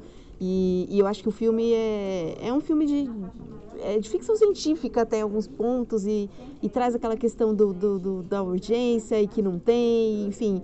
E algumas coisas ali muito interessantes, eu acho que, que trabalham bem e tem um humor também, eu acho que ele tem uma pegada ali bacana de, de humor e, e da gente rir de situações que às vezes a gente acha que, né, que tá, tá ruim, mas aí a gente vê na tela e dá risada. Então eu, eu gostei bastante, eu acho que é um, um filme interessante, é meu sétimo lugar. Boa, boa. Eu também coloquei ele na minha sétima posição e além de tudo isso que a Maíra falou, além de ter toda essa essa sátira, né, de ridicularizar a forma como lidamos com a pandemia e tudo mais, que é, um, é uma reflexão importante. Eu acho que ele traz essa mensagem que é muito boa. Não acho que o filme tinha a pretensão de converter pessoas, né? Porque eu vi muita gente criticando: ah, esse filme é muito pretencioso, ele acha que é muito inteligente, mas não acho, não. Eu acho que está muito clara a mensagem dele. Acho que as pessoas que quiseram fazer vídeos de ai, não olhe para cima explicado, sabe? Acho que é um filme que é bem óbvio, ele é bem claro no que ele quer dizer. É, e o que eu acho mais fascinante desse filme, além do elenco, é o texto brilhante do Adam McKay, que, assim, os diálogos são engraçadíssimos. Assim, o filme ele é engraçado o tempo inteiro. Ele é triste de você ver, né, o que está acontecendo, mas ele é, parece que foi um, parece um filme dos irmãos Coen, assim, é, uma, é, um, é muito engraçado. E a montagem, para mim, tanto o roteiro quanto a montagem no filme, para mim, Oscar, assim, no mínimo indicação. Se ganhar, acho justíssimo, porque é, para mim, dos melhores trabalhos de roteiro e montagem do ano. Então, sétimo lugar, lugar aí para Não Olhe para Cima. Acho muito justo. E é sempre bom ver Leonardo DiCaprio e Jennifer Lawrence, né? São atores incríveis. Eu sou contra Leonardo DiCaprio e Jennifer Lawrence porque eu não aceito ninguém que não seja o Bradley Cooper fazendo o par com a Jennifer Lawrence, entendeu? Porque aquele filme também é o top 10 da minha vida. O lado bom da vida, né? É. E, cara, é, eu, eu gostaria, assim, eu queria ter gostado mais é, do filme. Eu acho um humor. Pô, é, parece que tá vendo uma sketch do Porta, assim, né? Parece que são várias sketches do Porta, né? De, pelo nível de, de humor, assim, ácido. Não tanto para fazer você rir, mas para fazer você ficar tipo, pô, isso aqui é engraçado, né? É, eu adoro não, não entrou no meu. Ficou ali na lista do, de, do, do 11 ao 20, né? Mas, cara, é. Eu só queria saber por que, que aquele cara cobrou, de fato, o salgadinho do pessoal. Fica a pergunta aí que nós nunca saberemos a resposta. Mas é muito doido isso. Ah, enfim, esse filme é muito bom. Esse filme é muito bom. Gostei demais. É, vamos então agora. Ah, não, temos ainda a sétima posição de Rodrigo, né, Rodrigo? Oh, verdade, cara. Um filme que eu acho que. Ele, ele, saiu lá no começo do ano, às vezes pode até ter passado batido aí, que é Eu Me Importo, cara. Que é um filme do começo do ano aí, né? Maravilhoso, com atuações maravilhosas. É... I Care a Lot, né? Isso. É o da. Isso. Ele e o. É... Não é o nome da atriz? Rosamund Pike, né? Eu acho que é, não me recordo agora. Mas assim, ela traz uma atuação que assim é, é bizarro, cara. É, ela é maravilhosa, carrega o filme nas costas, tem uma trama extremamente interessante. Eu tenho uma queda por, por filmes que mostram pessoas de caráter duvidoso, né? É, porque eu gosto de, de ver assim e falar, pô, eu acho que tem algumas decisões que eu tomaria igual. Será que eu sou uma boa pessoa? Eu adoro ter essa sensação assim. E eu acho que por por estar tá ali no começo do ano e tal, ele acaba passando batido, mas é um, um baita filme. Tem na Netflix disponível, acho que super vale a pena, é um filmaço. Muito bem, e aí também, eu não assisti o filme, mas sei qual é, tá na minha lista. É, acho que vale falar também que tem o Peter Dinklage, né? Que Isso. é o, o Tyrion Lannister lá de Game of Thrones, o nosso querido anão é, enfim, sou grande fã desse ator. Ele é um baita ator. Sim, sim. Então, é, se, se me falha a memória, acho que ele foi indicado ao Globo de Ouro desse ano. Não, não por esse filme, por algum outro filme. Porque eu lembro de ter visto o nome dele aí no, no rolando no Globo de Ouro. Não lembro se por série ou por filme. Mas é um, um baita ator. Ele faz quase que uma participação especial nesse filme, né? Ele não tem um papel o papel dele é importante, mas ele não permeia o filme inteiro, assim, né? Ele vai entrando em pinceladas durante o filme mas ele também entrega uma baita atuação. É, é um filmaço, cara, é um filmaço. Muito bem, muito bem. Maíra, vamos para a sexta posição agora. É, é, que filme você só, colocou? Queria só dizer que Emerson está dizendo que gostou do Não Olhe para Cima, mas achou umas piadas meio forçadas, mas um bom filme.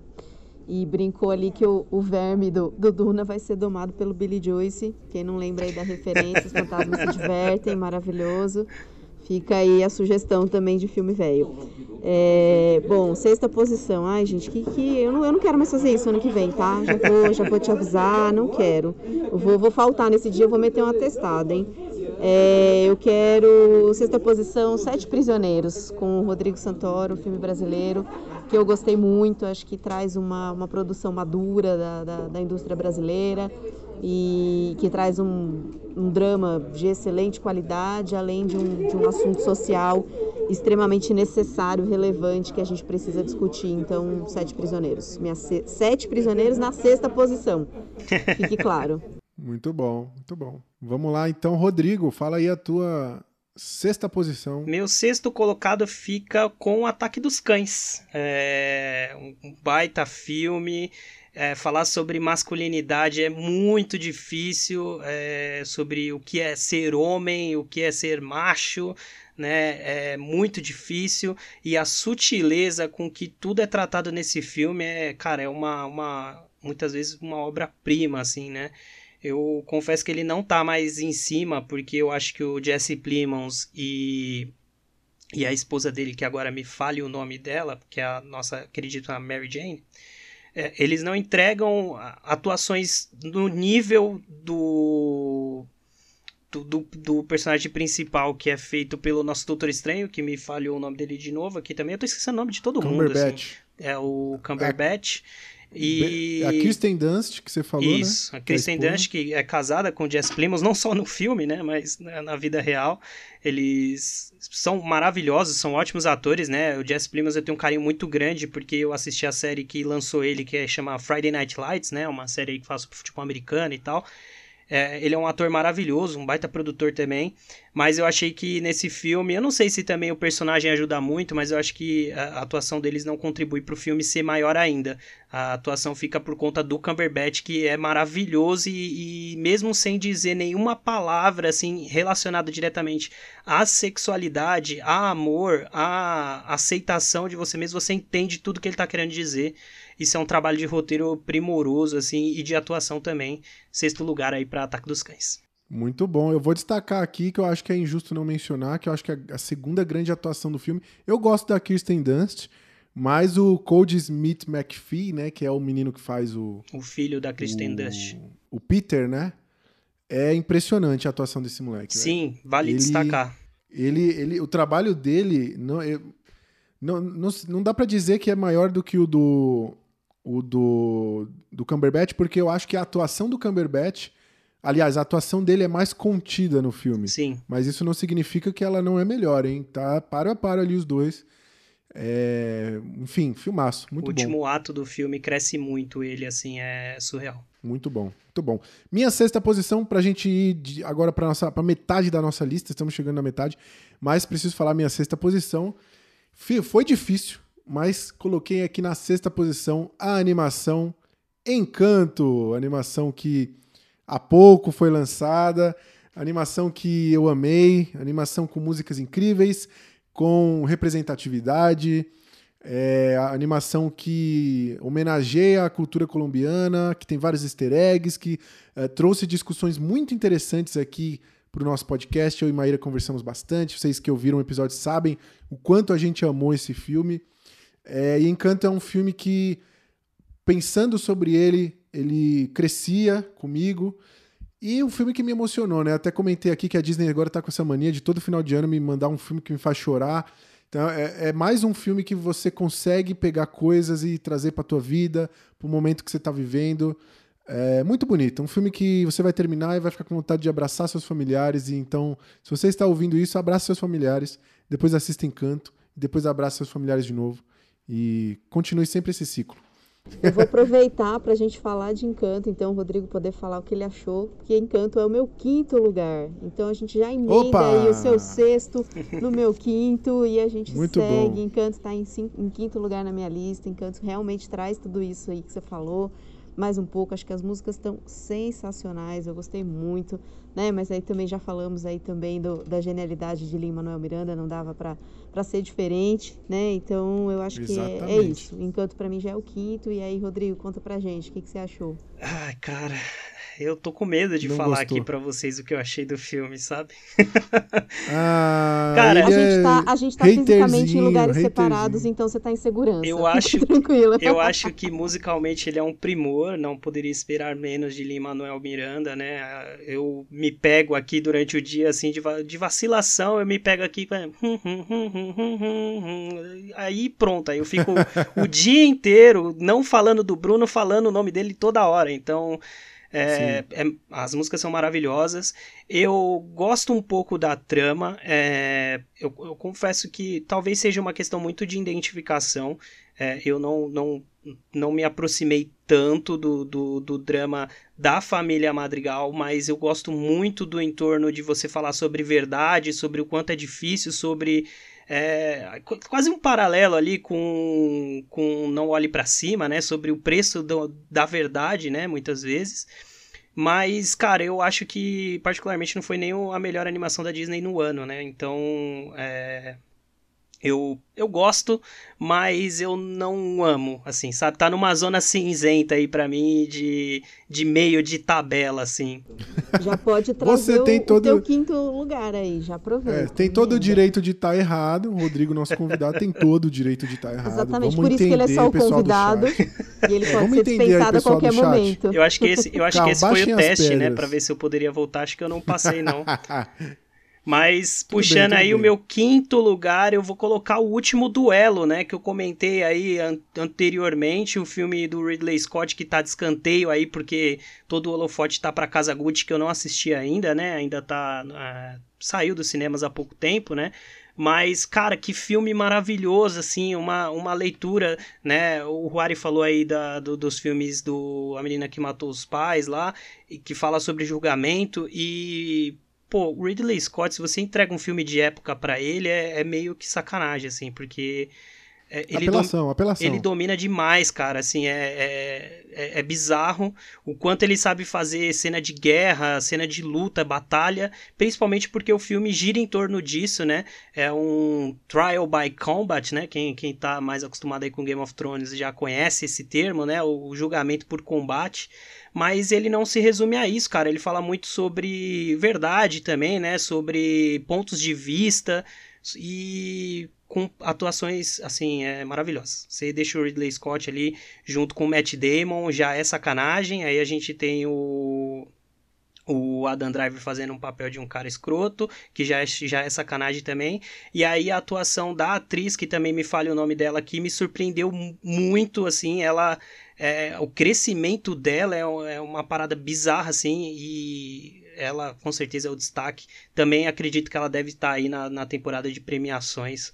Mas é um baita filme, eu, eu não assisti a Kazaguchi ainda, mas eu sugiro que você assista primeiro o último duelo para depois assistir Kazaguchi. Muito bom. Olha, eu ainda não assisti. Esse tá, não deu tempo, queria ter visto antes para fazer a lista, mas acredito que ele seja muito bom mesmo. Tô muito, muito afim de ver. É, minha lição de casa para quando eu sair. Vamos aqui para o meu quinto lugar, metade da lista. Chegamos aqui para falar de um outro. É, falar de um dos grandes blockbusters do ano, talvez o segundo maior blockbuster desse ano, que foi o Duna. Né? Nosso amigo Rodrigo já mencionou o Duna. É, mas eu acho que o grande mérito de Duna. Assim, quem ouviu o episódio de Duna também sabe que eu sou um grande fã do Denis Villeneuve. É um cara incrível, assim, é um cara que entrega filmes extremamente marcantes, é um cara que bota a alma dele, o suor dele, o sangue dele nos filmes.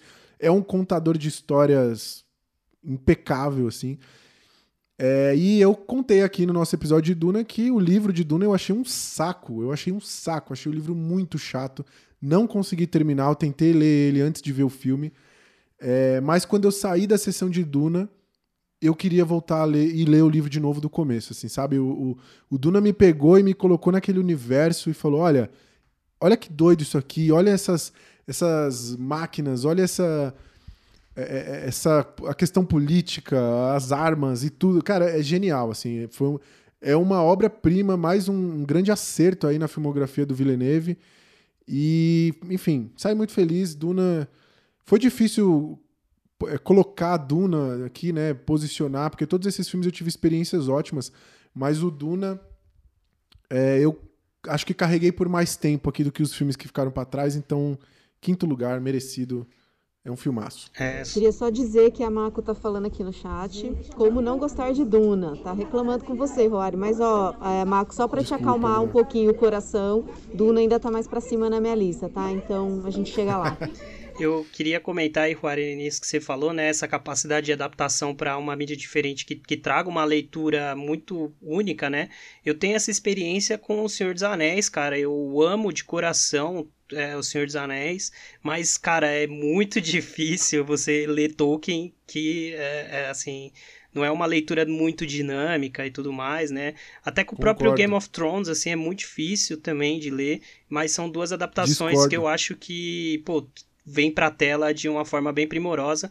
A Game of Thrones dada a ressalva aí das últimas duas temporadas que a gente finge que não aconteceu. Exato. Foi um delírio coletivo, a, a, a série ainda não acabou. Essa é a grande verdade. Muito bem. A Lara não tá aqui para ouvir você é, profanar a obra aí de, de Tolkien, né? Isso seria demais. Aqui temos uma grande fã de. Eu não tô falando que é ruim, gente, pelo amor de Deus. É maravilhoso, mas eu não consigo ler. Assim, é, é um ritmo muito fora para mim. Eu eu li não, o primeiro são, também, são eu li o primeiro e não consegui. Eu li várias vezes, inclusive, todos os Senhor dos Anéis, o Hobbit, várias vezes. Então é, é realmente não preciso da Lara para defender, não. Ele é maravilhoso. Mas eu acho que Muito são bem. adaptações primorosas realmente para o cinema e que tem, um, assim como Jogos Vorazes, na minha opinião, uma das melhores adaptações de livros para a, o cinema, enquanto que outros se perdem completamente, como por exemplo. Sim divergente que eu nem sei o que acontece na tela do cinema porque parece que é outro livro, mas enfim. Maze Runner é horroroso também, né? Ah. Mas é, vamos entrar, é. isso é uma discussão para outro episódio, hein? Que senão a gente não, vai longe aqui. Não vou Tem citar Harry Potter aqui, porque senão vão me xingar. É. É, deixa Senhor dos, An...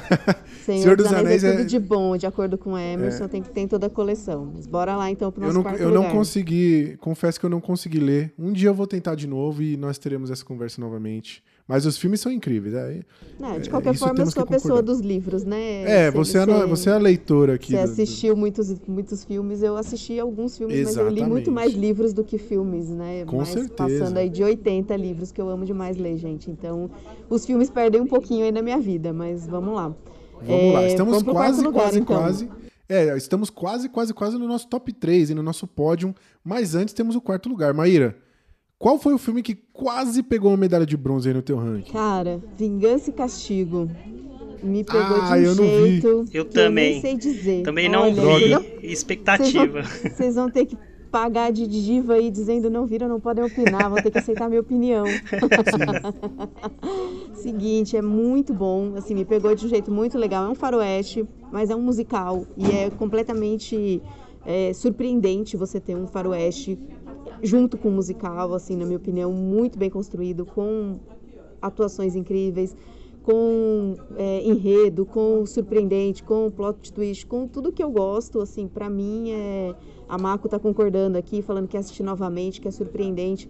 Gostei muito, acho que vale aí o, o, o tempo, realmente é uma diversão, um entretenimento. E, e, eu acho que eles conseguiram fazer ali, e, e as músicas são lindas, assim, é, eu gostei muito, assim, eu achei muito interessante e acho que surpreendente mesmo. Então, eu vi 10 minutos. o quarto de vocês. Vi 10 minutos desse filme, porque eu, eu assisti com a minha, tava assistindo com a minha esposa e a gente não terminou. E tem aquela lei, né, que você não pode ver o filme que você tava vendo com a sua esposa sozinho, enfim, alta é, traição. Sei é bem, sei bem qual é que é dessa aí. Gera conflitos pesados. Então eu não terminei, Vantagens mas os 10 minutos, é, o 10 minutos que eu vi, eu achei incríveis, 10 minutos sensacionais. Então... É, assim, até nessa linha de faroeste musical, tem Bravura Indômita também, que é antigo, que é um baita filme também aí.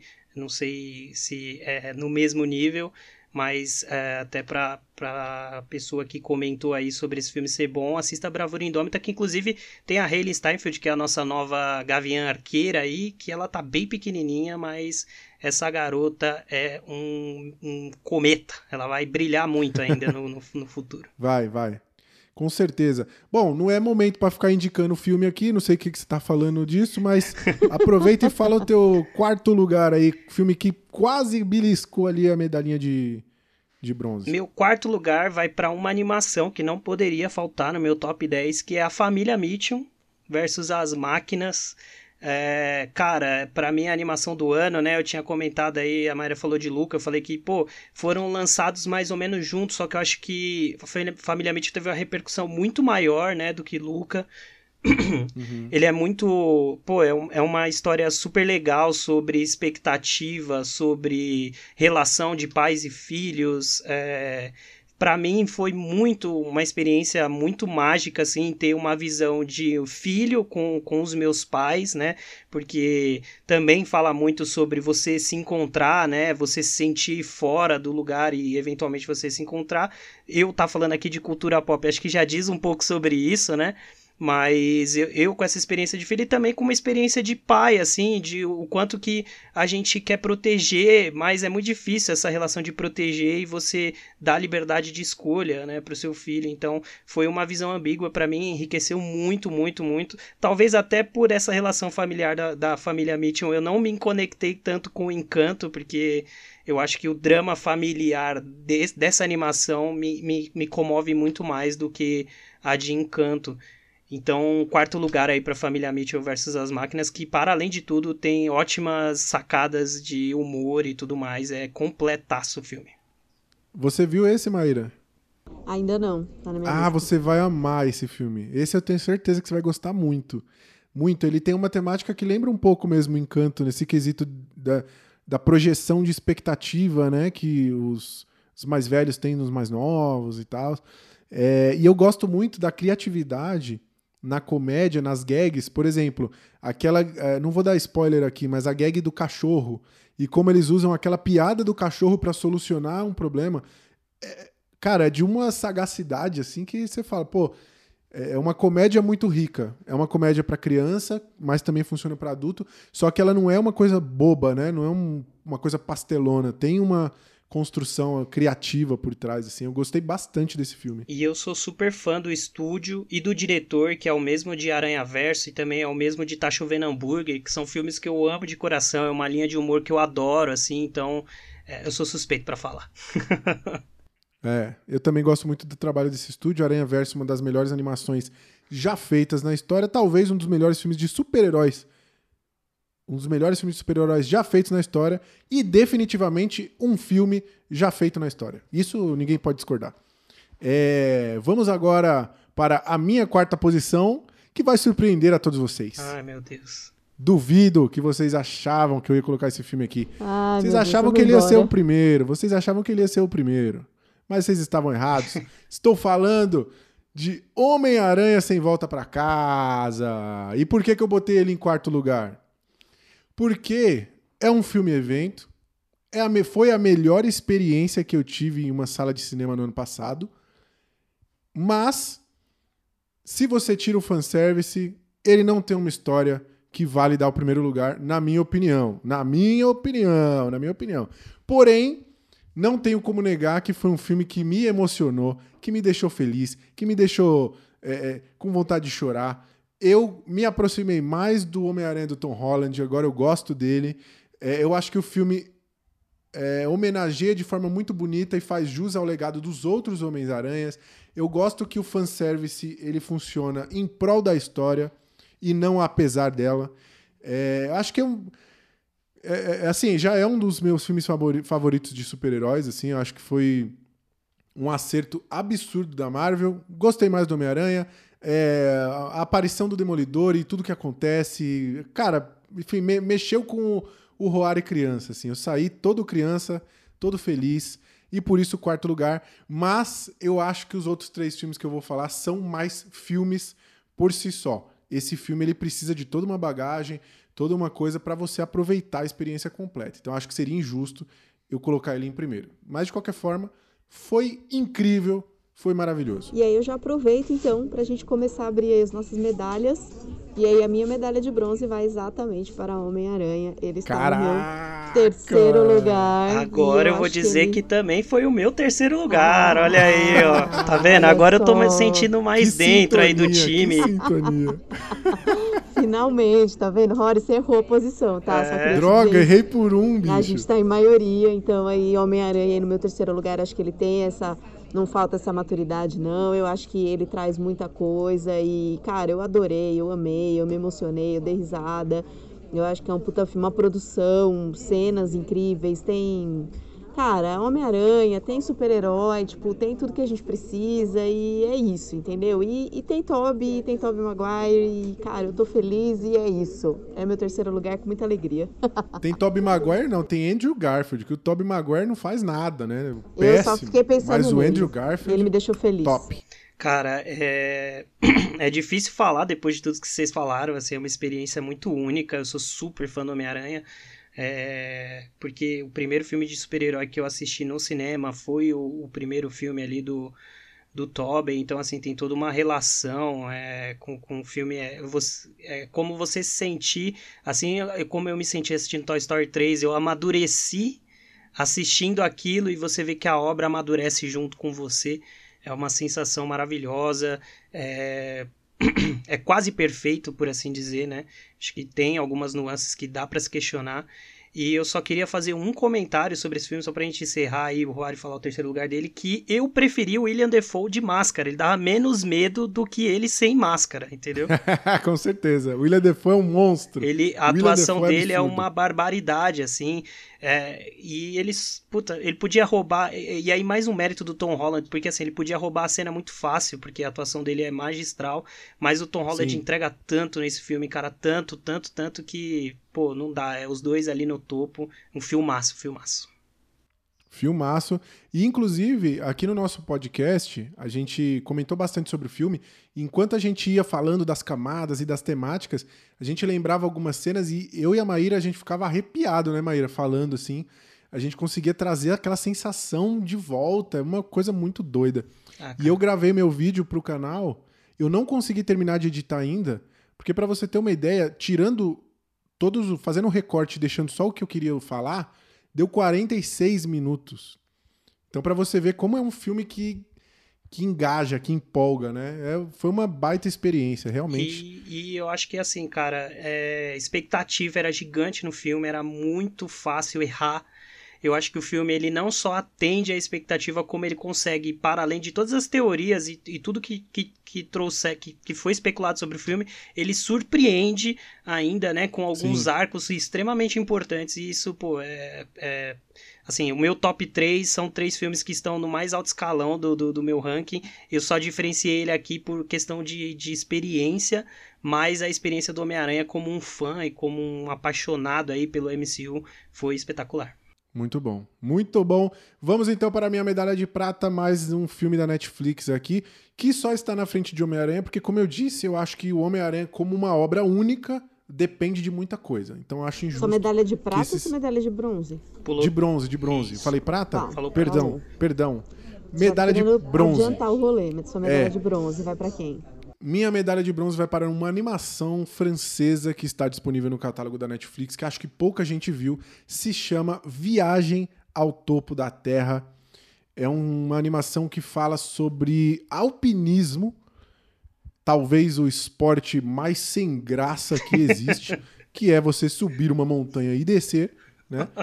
É, mas esse filme ele consegue através do alpinismo promoveu um estudo de personagem ali muito interessante. E, enfim, o alpinismo é um esporte que a pessoa pratica isolada, né? No silêncio, uh, enfrentando as adversidades do tempo. E isso tudo reflete na história que está sendo contada.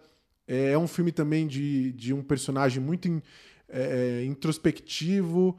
Cara, é, um, é assim, é uma animação que me deixou sem ar por, em vários momentos, tanto pela atenção do próprio esporte, mas pela, pela história em si e pela jornada do personagem. É, a gente a, a, história aqui do personagem, a, a, só um resumo da história, um fotógrafo de alpinismo, né, o cara acompanha alpinistas, descobre que tem um antigo alpinista, uma lenda aí do, do esporte, que achou uma câmera e que nessa câmera pode ser que tenha uma foto revelando que quem foi o primeiro cara lá a subir o Everest. E aí a, a, história gira em torno desse fotógrafo indo atrás desse cara que está escondido, ele faz toda uma investigação. É muito, muito interessante esse filme. Assistam, para mim, uh, o terceiro melhor filme de 2021. E para eu ter colocado na frente do Homem-Aranha, pode acreditar que não é qualquer coisa esse filme. Acreditemos. Pois é. então, medalha de prata. Oh, eu não vi, não sei se o Rodrigo quer comentar. Rodrigo, você Não, não, não, não sou capaz de opinar. Vai entrar na minha Muito fila bem. Das pendências. Entrei Já tô na saindo fila. daqui. Vamos- Tô saindo A, a lista tá grande, eu aqui. também. Pior que eu Meu também. Deus, eu não vou lançar não o vou vídeo ter do meu vida. canal enquanto eu não zerar essa lista que eu tô fazendo aqui agora. Vai sair em maio meus vídeos, mas tudo não- bem. Não tem problema. Não vou ter importa vida é que- daqui pra frente, mas tudo bem, vamos É lá. isso aí. Maíra, chegamos na medalha de prata. Medalha de prata. Maco, tamo junto. Duna. Duna pra mim é medalha só. de prata. Me julguem, lidem com Jamais. isso.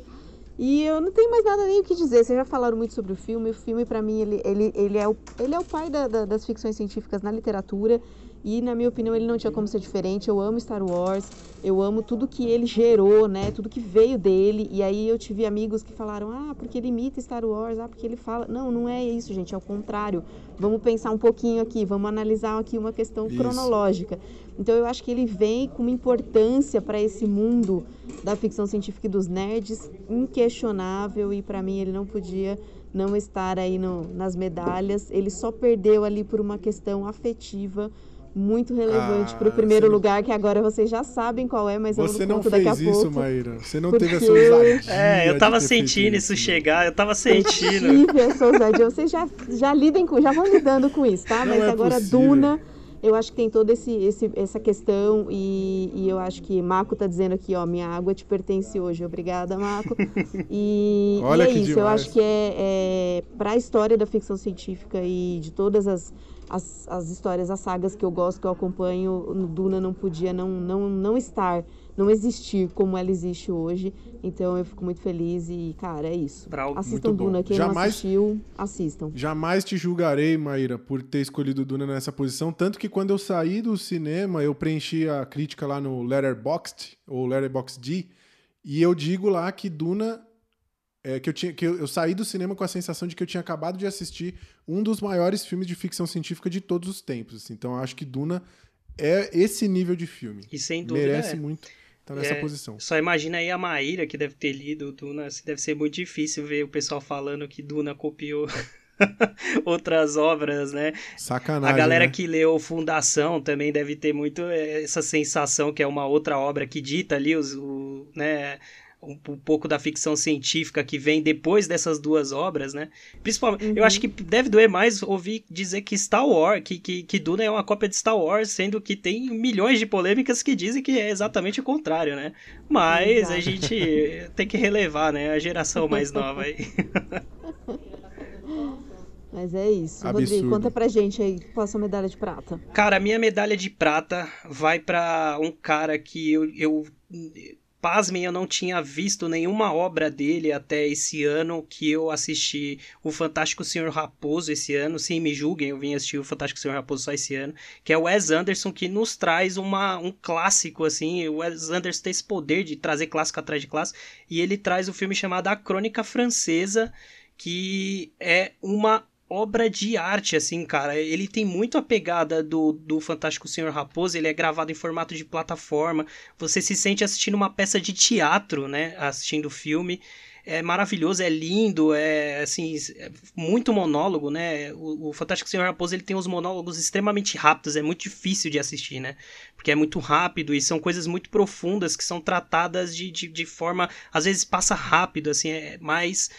Pô, a crônica francesa faz isso com, de forma magistral, e aí mistura elementos, e aí traz linguagem visual junto com o roteiro, e, pô, eu não, não tenho nem como falar do elenco, que, assim, é recheado de... de, de, de do, do mais alto nível de Hollywood, né?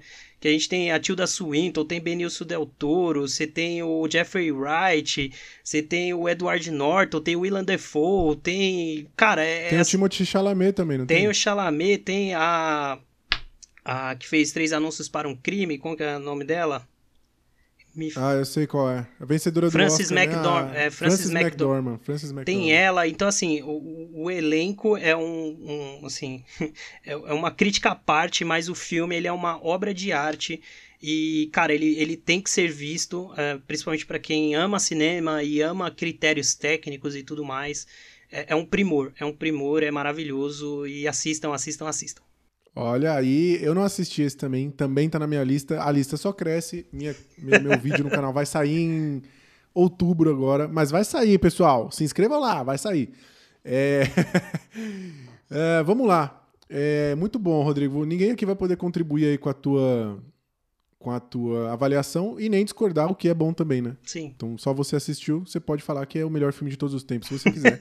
Ninguém vai poder discordar. Mas ó, eu é, tenho certeza segundo... que quando vocês assistirem, vocês vão querer falar sobre, porque é maravilhoso. Eu gosto muito do diretor, assim, eu gosto muito do trabalho dele. Aquele filme Ilha dos Cães, recomendo demais, filmaço.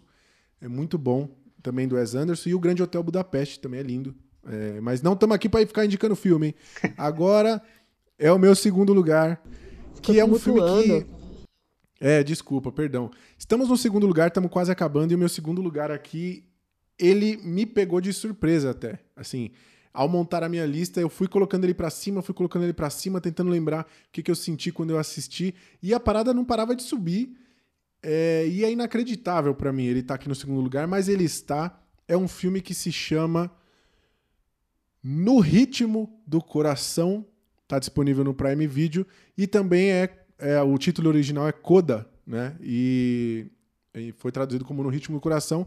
Conta a história de uma menina que é apaixonada por música e que canta super bem e que quer seguir a carreira de cantora, só que ela vive em uma família toda formada por pessoas surdas, né? Pessoas com deficiência auditiva. Logo, ela é a figura é o, pilar dessa família, né? Ela precisa ajudar a família a se comunicar, a trabalhar. A família depende dela para basicamente tudo. Então ela está sempre dividida entre a voz, né? Ela expressar sua voz e ao silêncio que é representado pela, pela condição da família.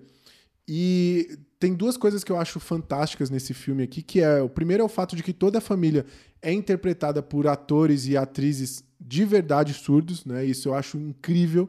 Então eles terem escalado pessoas que realmente têm isso e não colocado atores famosos para trazer trazer audiência, isso já é sensacional.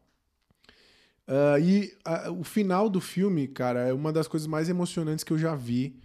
É lindo, lindo assim. Eu chorei quando terminei de assistir. Esse filme ele ficou comigo, é muito poderosa a experiência.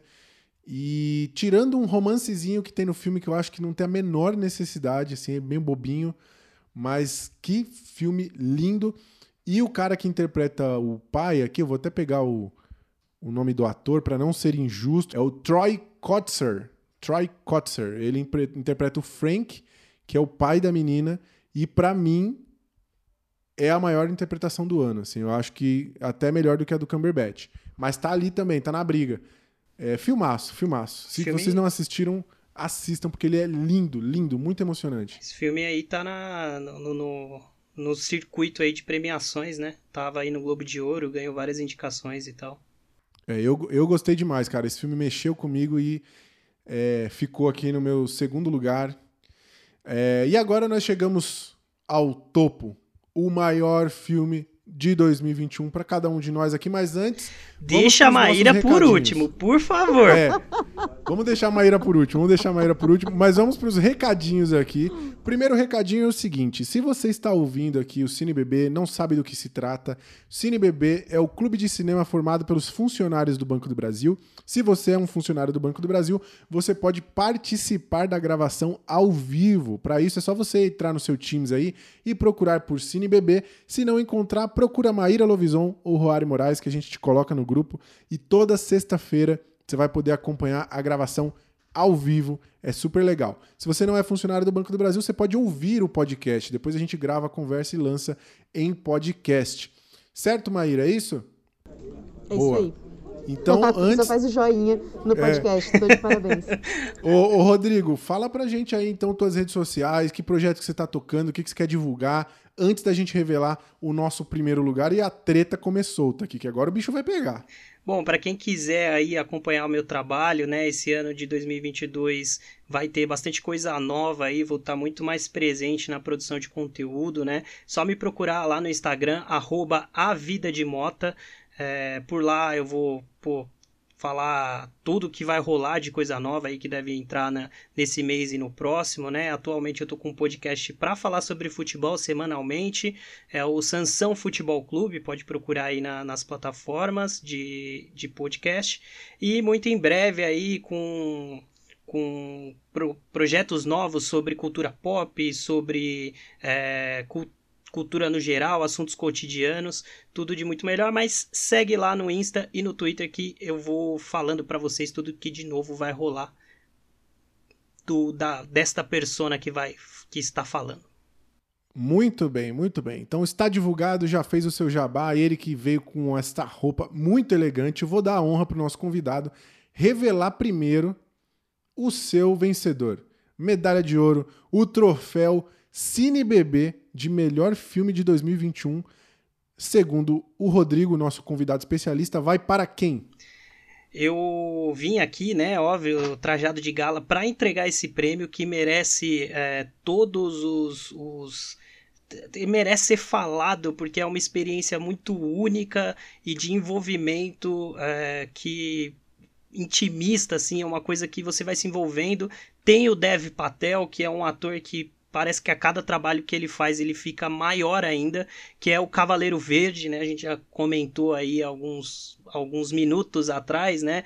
Que, pô, é, é uma história de, de um cavaleiro arturiano aí, né? Que, que se torna um grande guerreiro, né?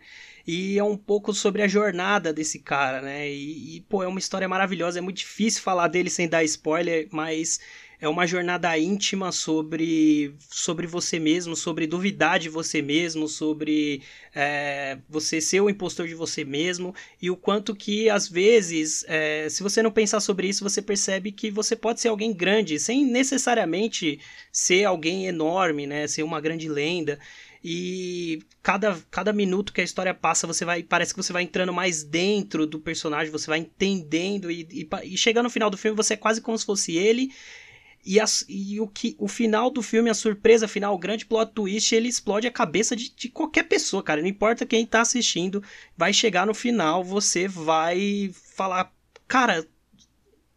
Você vai. No primeiro momento você vai falar, sério que é isso? Mas depois você vai falar, não, cara, é isso. E é muito doido essa sensação. É a experiência mais marcante que eu tive esse ano assistindo filmes. Despretensiosamente eu coloquei esse filme para assistir. E, assim, é um, uma experiência maravilhosa é, produzido pela A24, que, pô, pra mim é disparado o melhor estúdio de, de cinema que tem aí nos últimos tempos. Maravilhoso e é uma experiência muito, muito, muito única. Concordo, concordo. Eu assisti esse filme, como eu falei, eu assisti esse filme agora, minha lista já estava praticamente montada. Provavelmente na lista do meu canal ele vai entrar, porque ele é realmente um filme. Primeiro que você não comentou a parte visual, que eu acho que é o grande Exatamente. atrativo dele, né? Sim. A qualidade com que esse filme é filmado, a fotografia é uma das melhores coisas que eu já vi. Assim, é, é, é, é lindo, é lindo, é lindo. E, e esse filme, ele. É, é, a experiência é muito parecida com o Farol, assim, no sentido de que depois que você termina de assistir, você vai ficar com esse filme na tua cabeça e você vai começar a desvendar coisas e vai achando significados e o negócio vai crescer. Então eu tô nesse momento, a minha relação com esse filme tá nesse momento. Mas é um é, é lindo. Uma sensação é muito parecida. E o Dev Patel quando, é incrível, né? Quando eu assisti Mother, assim, eu acho que eu terminei muito assim, de caraca, ah, é eu isso. amo esse filme, cara. E aí, pô, eu fui você vai cavucando e aí é, ele vai ficando melhor a cada minuto que você pensa sobre ele e maravilhoso. Muito bom, muito bom.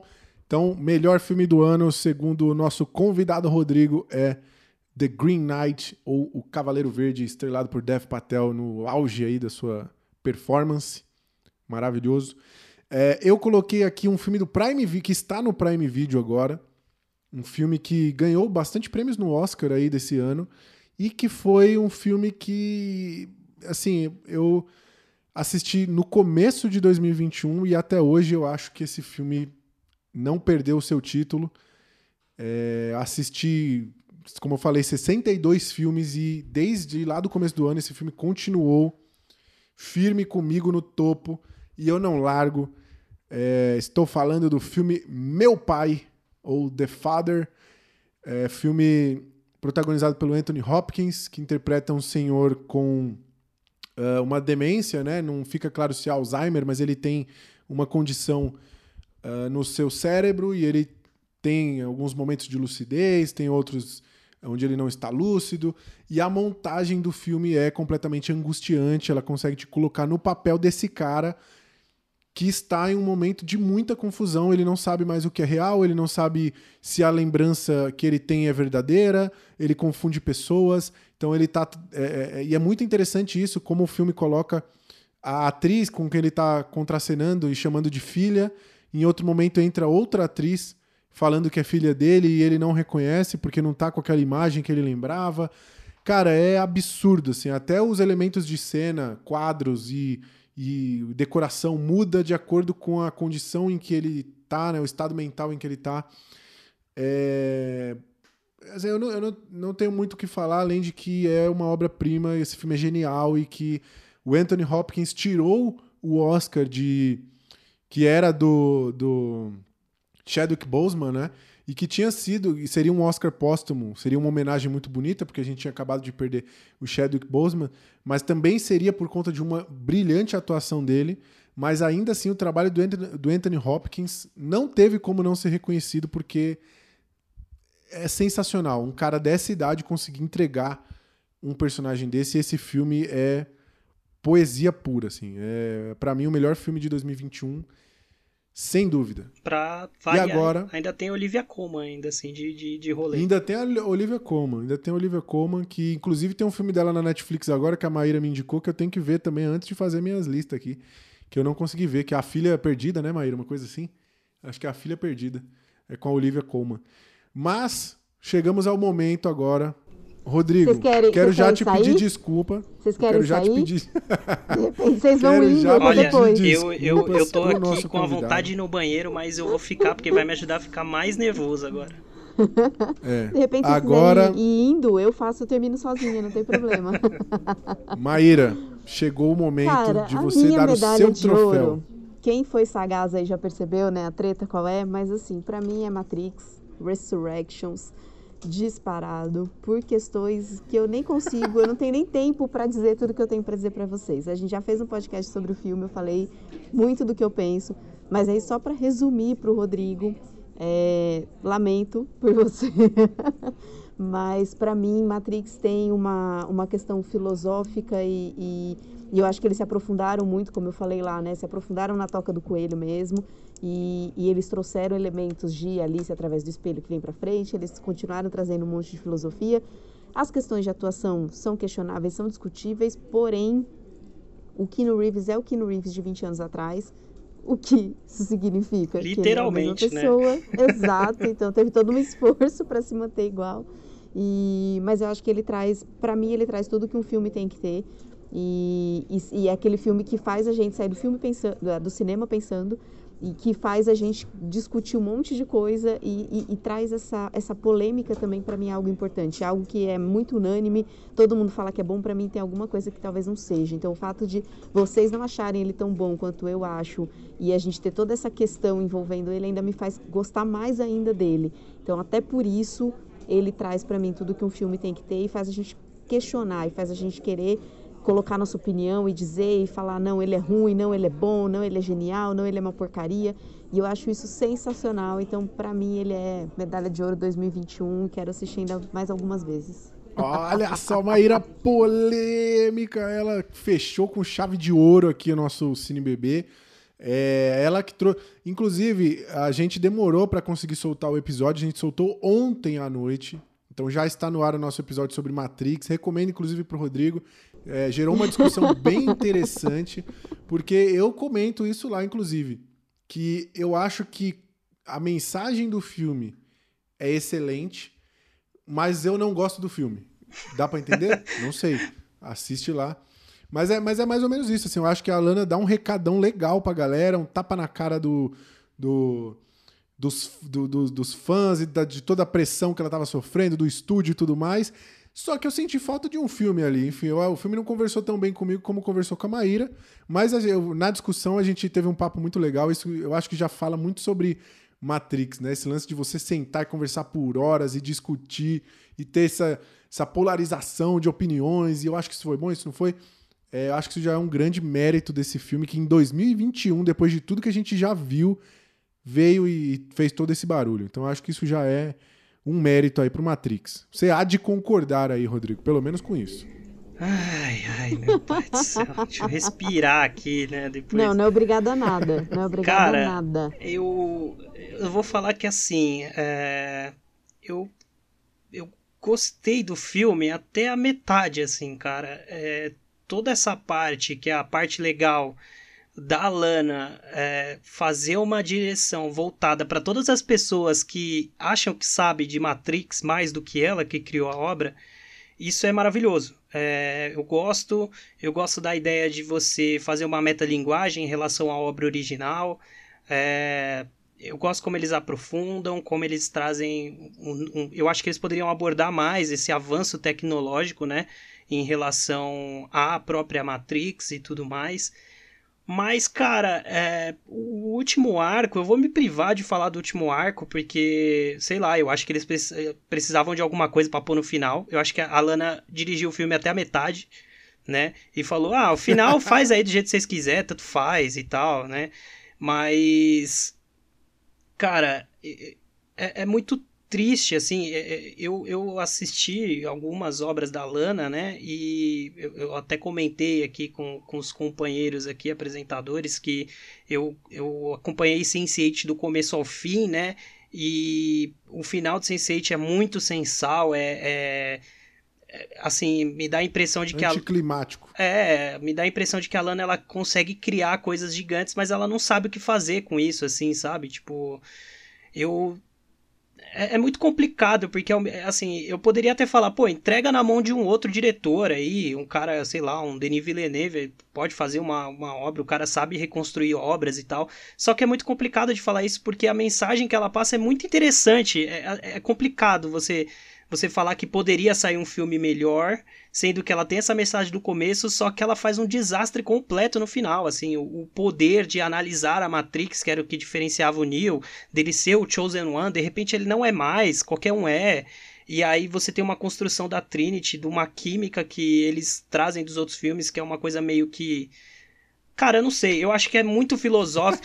eu tenho a impressão de estar tá assistindo Interestelar, assim, é, é, é uma filosofia tão grande para você terminar com uma mensagem tão simplista, assim, sabe? É complicado, você, você entra em assuntos extremamente complicados para você falar tudo é o amor. Mas o que, que é o amor? Você não explica, o amor é o quê? Você sei lá, cara, eu, eu não gosto.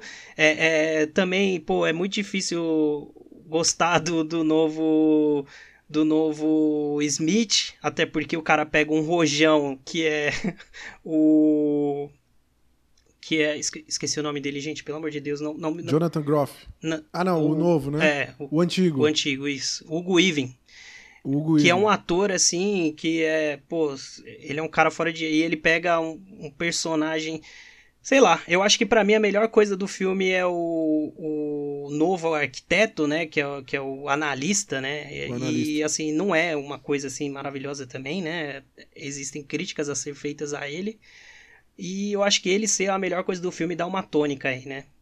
Você vai ter que ouvir o nosso episódio. Você é, é, não, não vou nem me alongar, porque a gente é. comentou é. aí bastante sobre essas questões. E, e é isso, eu acho que o grande, para mim, o grande lance é que a mensagem não está lá. E aí eu acho que é, esse, é isso que pega, entendeu? Ele, ele entrega muito mais no pós do que no filme, e isso para mim tem um ganho muito grande também. Então, eu acho que tem muito além né, do que tudo isso. Para mim, né, no, meu, no meu sentimento, no meu entendimento, traz muito mais e eu me pego pensando, avaliando, e, e, e a gente conversou né, sobre coisas que, que não estão Isso. ali por acaso, e, e, muito do que eles trouxeram de modernização da história, de, da, da própria metalinguagem, enfim, eu acho que a, a de, de, continuações, depois de 20 anos de um filme, você continuar e, e conseguir se aprofundar e conseguir trazer mais para aqueles que, né, que têm aquela questão filosófica importante com aquilo, eu acho que eles fizeram um belo trabalho. Então, para mim, realmente pegou. Mas depois você assiste o podcast só para passar mais raiva mesmo, Rodrigo. É, Cara, eu quero saber depois sua opinião do, do nosso bate-papo, mas fato é, gerou uma conversa muito interessante e eu acho que o que a Lana Wachowski fez, bom ou ruim, é talvez sem precedente, hein? Tem que Não ter coragem para fazer um filme tão ruim assim. Cara, me incomoda. Só um último comentário, só para eu encerrar minha participação aqui. Claro, se o apresentador deixar, né? É, me incomoda absurdamente o Keanu Reeves, o Neo, ter virado um super-herói de The Boys, porque no The Boys, os super-heróis, todos eles têm o mesmo poder, que é levantar a mão e a pessoa sai voando, aí uns dá choquinho, outros tem. Mas todos eles têm o mesmo poder. E o Keanu Reeves também, o Neo também tem esse poder. Então, assim, ele fazia coisas tão fodas com essa leitura que ele tinha da Matrix, e aí de repente ele faz só isso, assim, ah, cara, é... ah. Eu, eu também fiquei frustrado com isso, a gente comenta isso, né, das cenas de ação que são, são ruins e tal, é, mas não vamos dar spoiler, escute o nosso episódio aí, ouvinte, é, quero agradecer... O, o gancho. Exatamente. Quero agradecer primeiro o nosso convidado Rodrigo, que deu o show aqui, esbanjou elegância. Muito obrigado. Muito é, obrigado. E fez uma bonita lista, gostei das suas escolhas aí, agregou bastante. Queria também. Muito obrigada. É, que, queria agradecer também você, ouvinte. Você, primeiro, vocês, participantes aqui do CineBB, que estão ao vivo ainda, acompanhando aqui, vocês são maravilhosos. Toda semana estamos juntos aqui. E esse, essa presença de vocês aqui anima a gente de gravar, de participar, é muito legal. Obrigado mesmo. E eu vou querer agradecer também você que está ouvindo. Se você está ouvindo, é funcionário do Banco do Brasil, vem para o clube, como eu digo toda semana, e até a semana que vem. Muito bom estar aqui com vocês, gente. Eu só queria dizer que eu não quero mais especial nenhum, porque é muito sofrimento eu ter que escolher. Eu quero vir só pela pipoca mesmo, como eu gosto. Valeu. Pessoal, muito obrigado a todos vocês que chegaram até aqui. Desculpa qualquer coisa aí. É, e tamo, estamos aí. Quando quiser, estou disponível, até porque, né, sabe como que é? A gente fica aqui em casa só esperando o convite. E é isso, gente. Muito obrigado. Segue lá a Vida de Mota e tamo junto. Rodrigo, eu escolhi o primeiro filme, o melhor de todos, como Matrix. Eu acho que você não precisa pedir nenhuma desculpa, não. Eu acho que tá tranquilo. é, você tem um ponto, você tem um ponto. Esse podcast é uma produção da equipe de comunicação da Diretoria de Tecnologia do Banco do Brasil, apenas para fins internos. Para conhecer mais o nosso trabalho, siga a gente no Instagram, comunicatibb e se inscrevam no nosso canal do YouTube.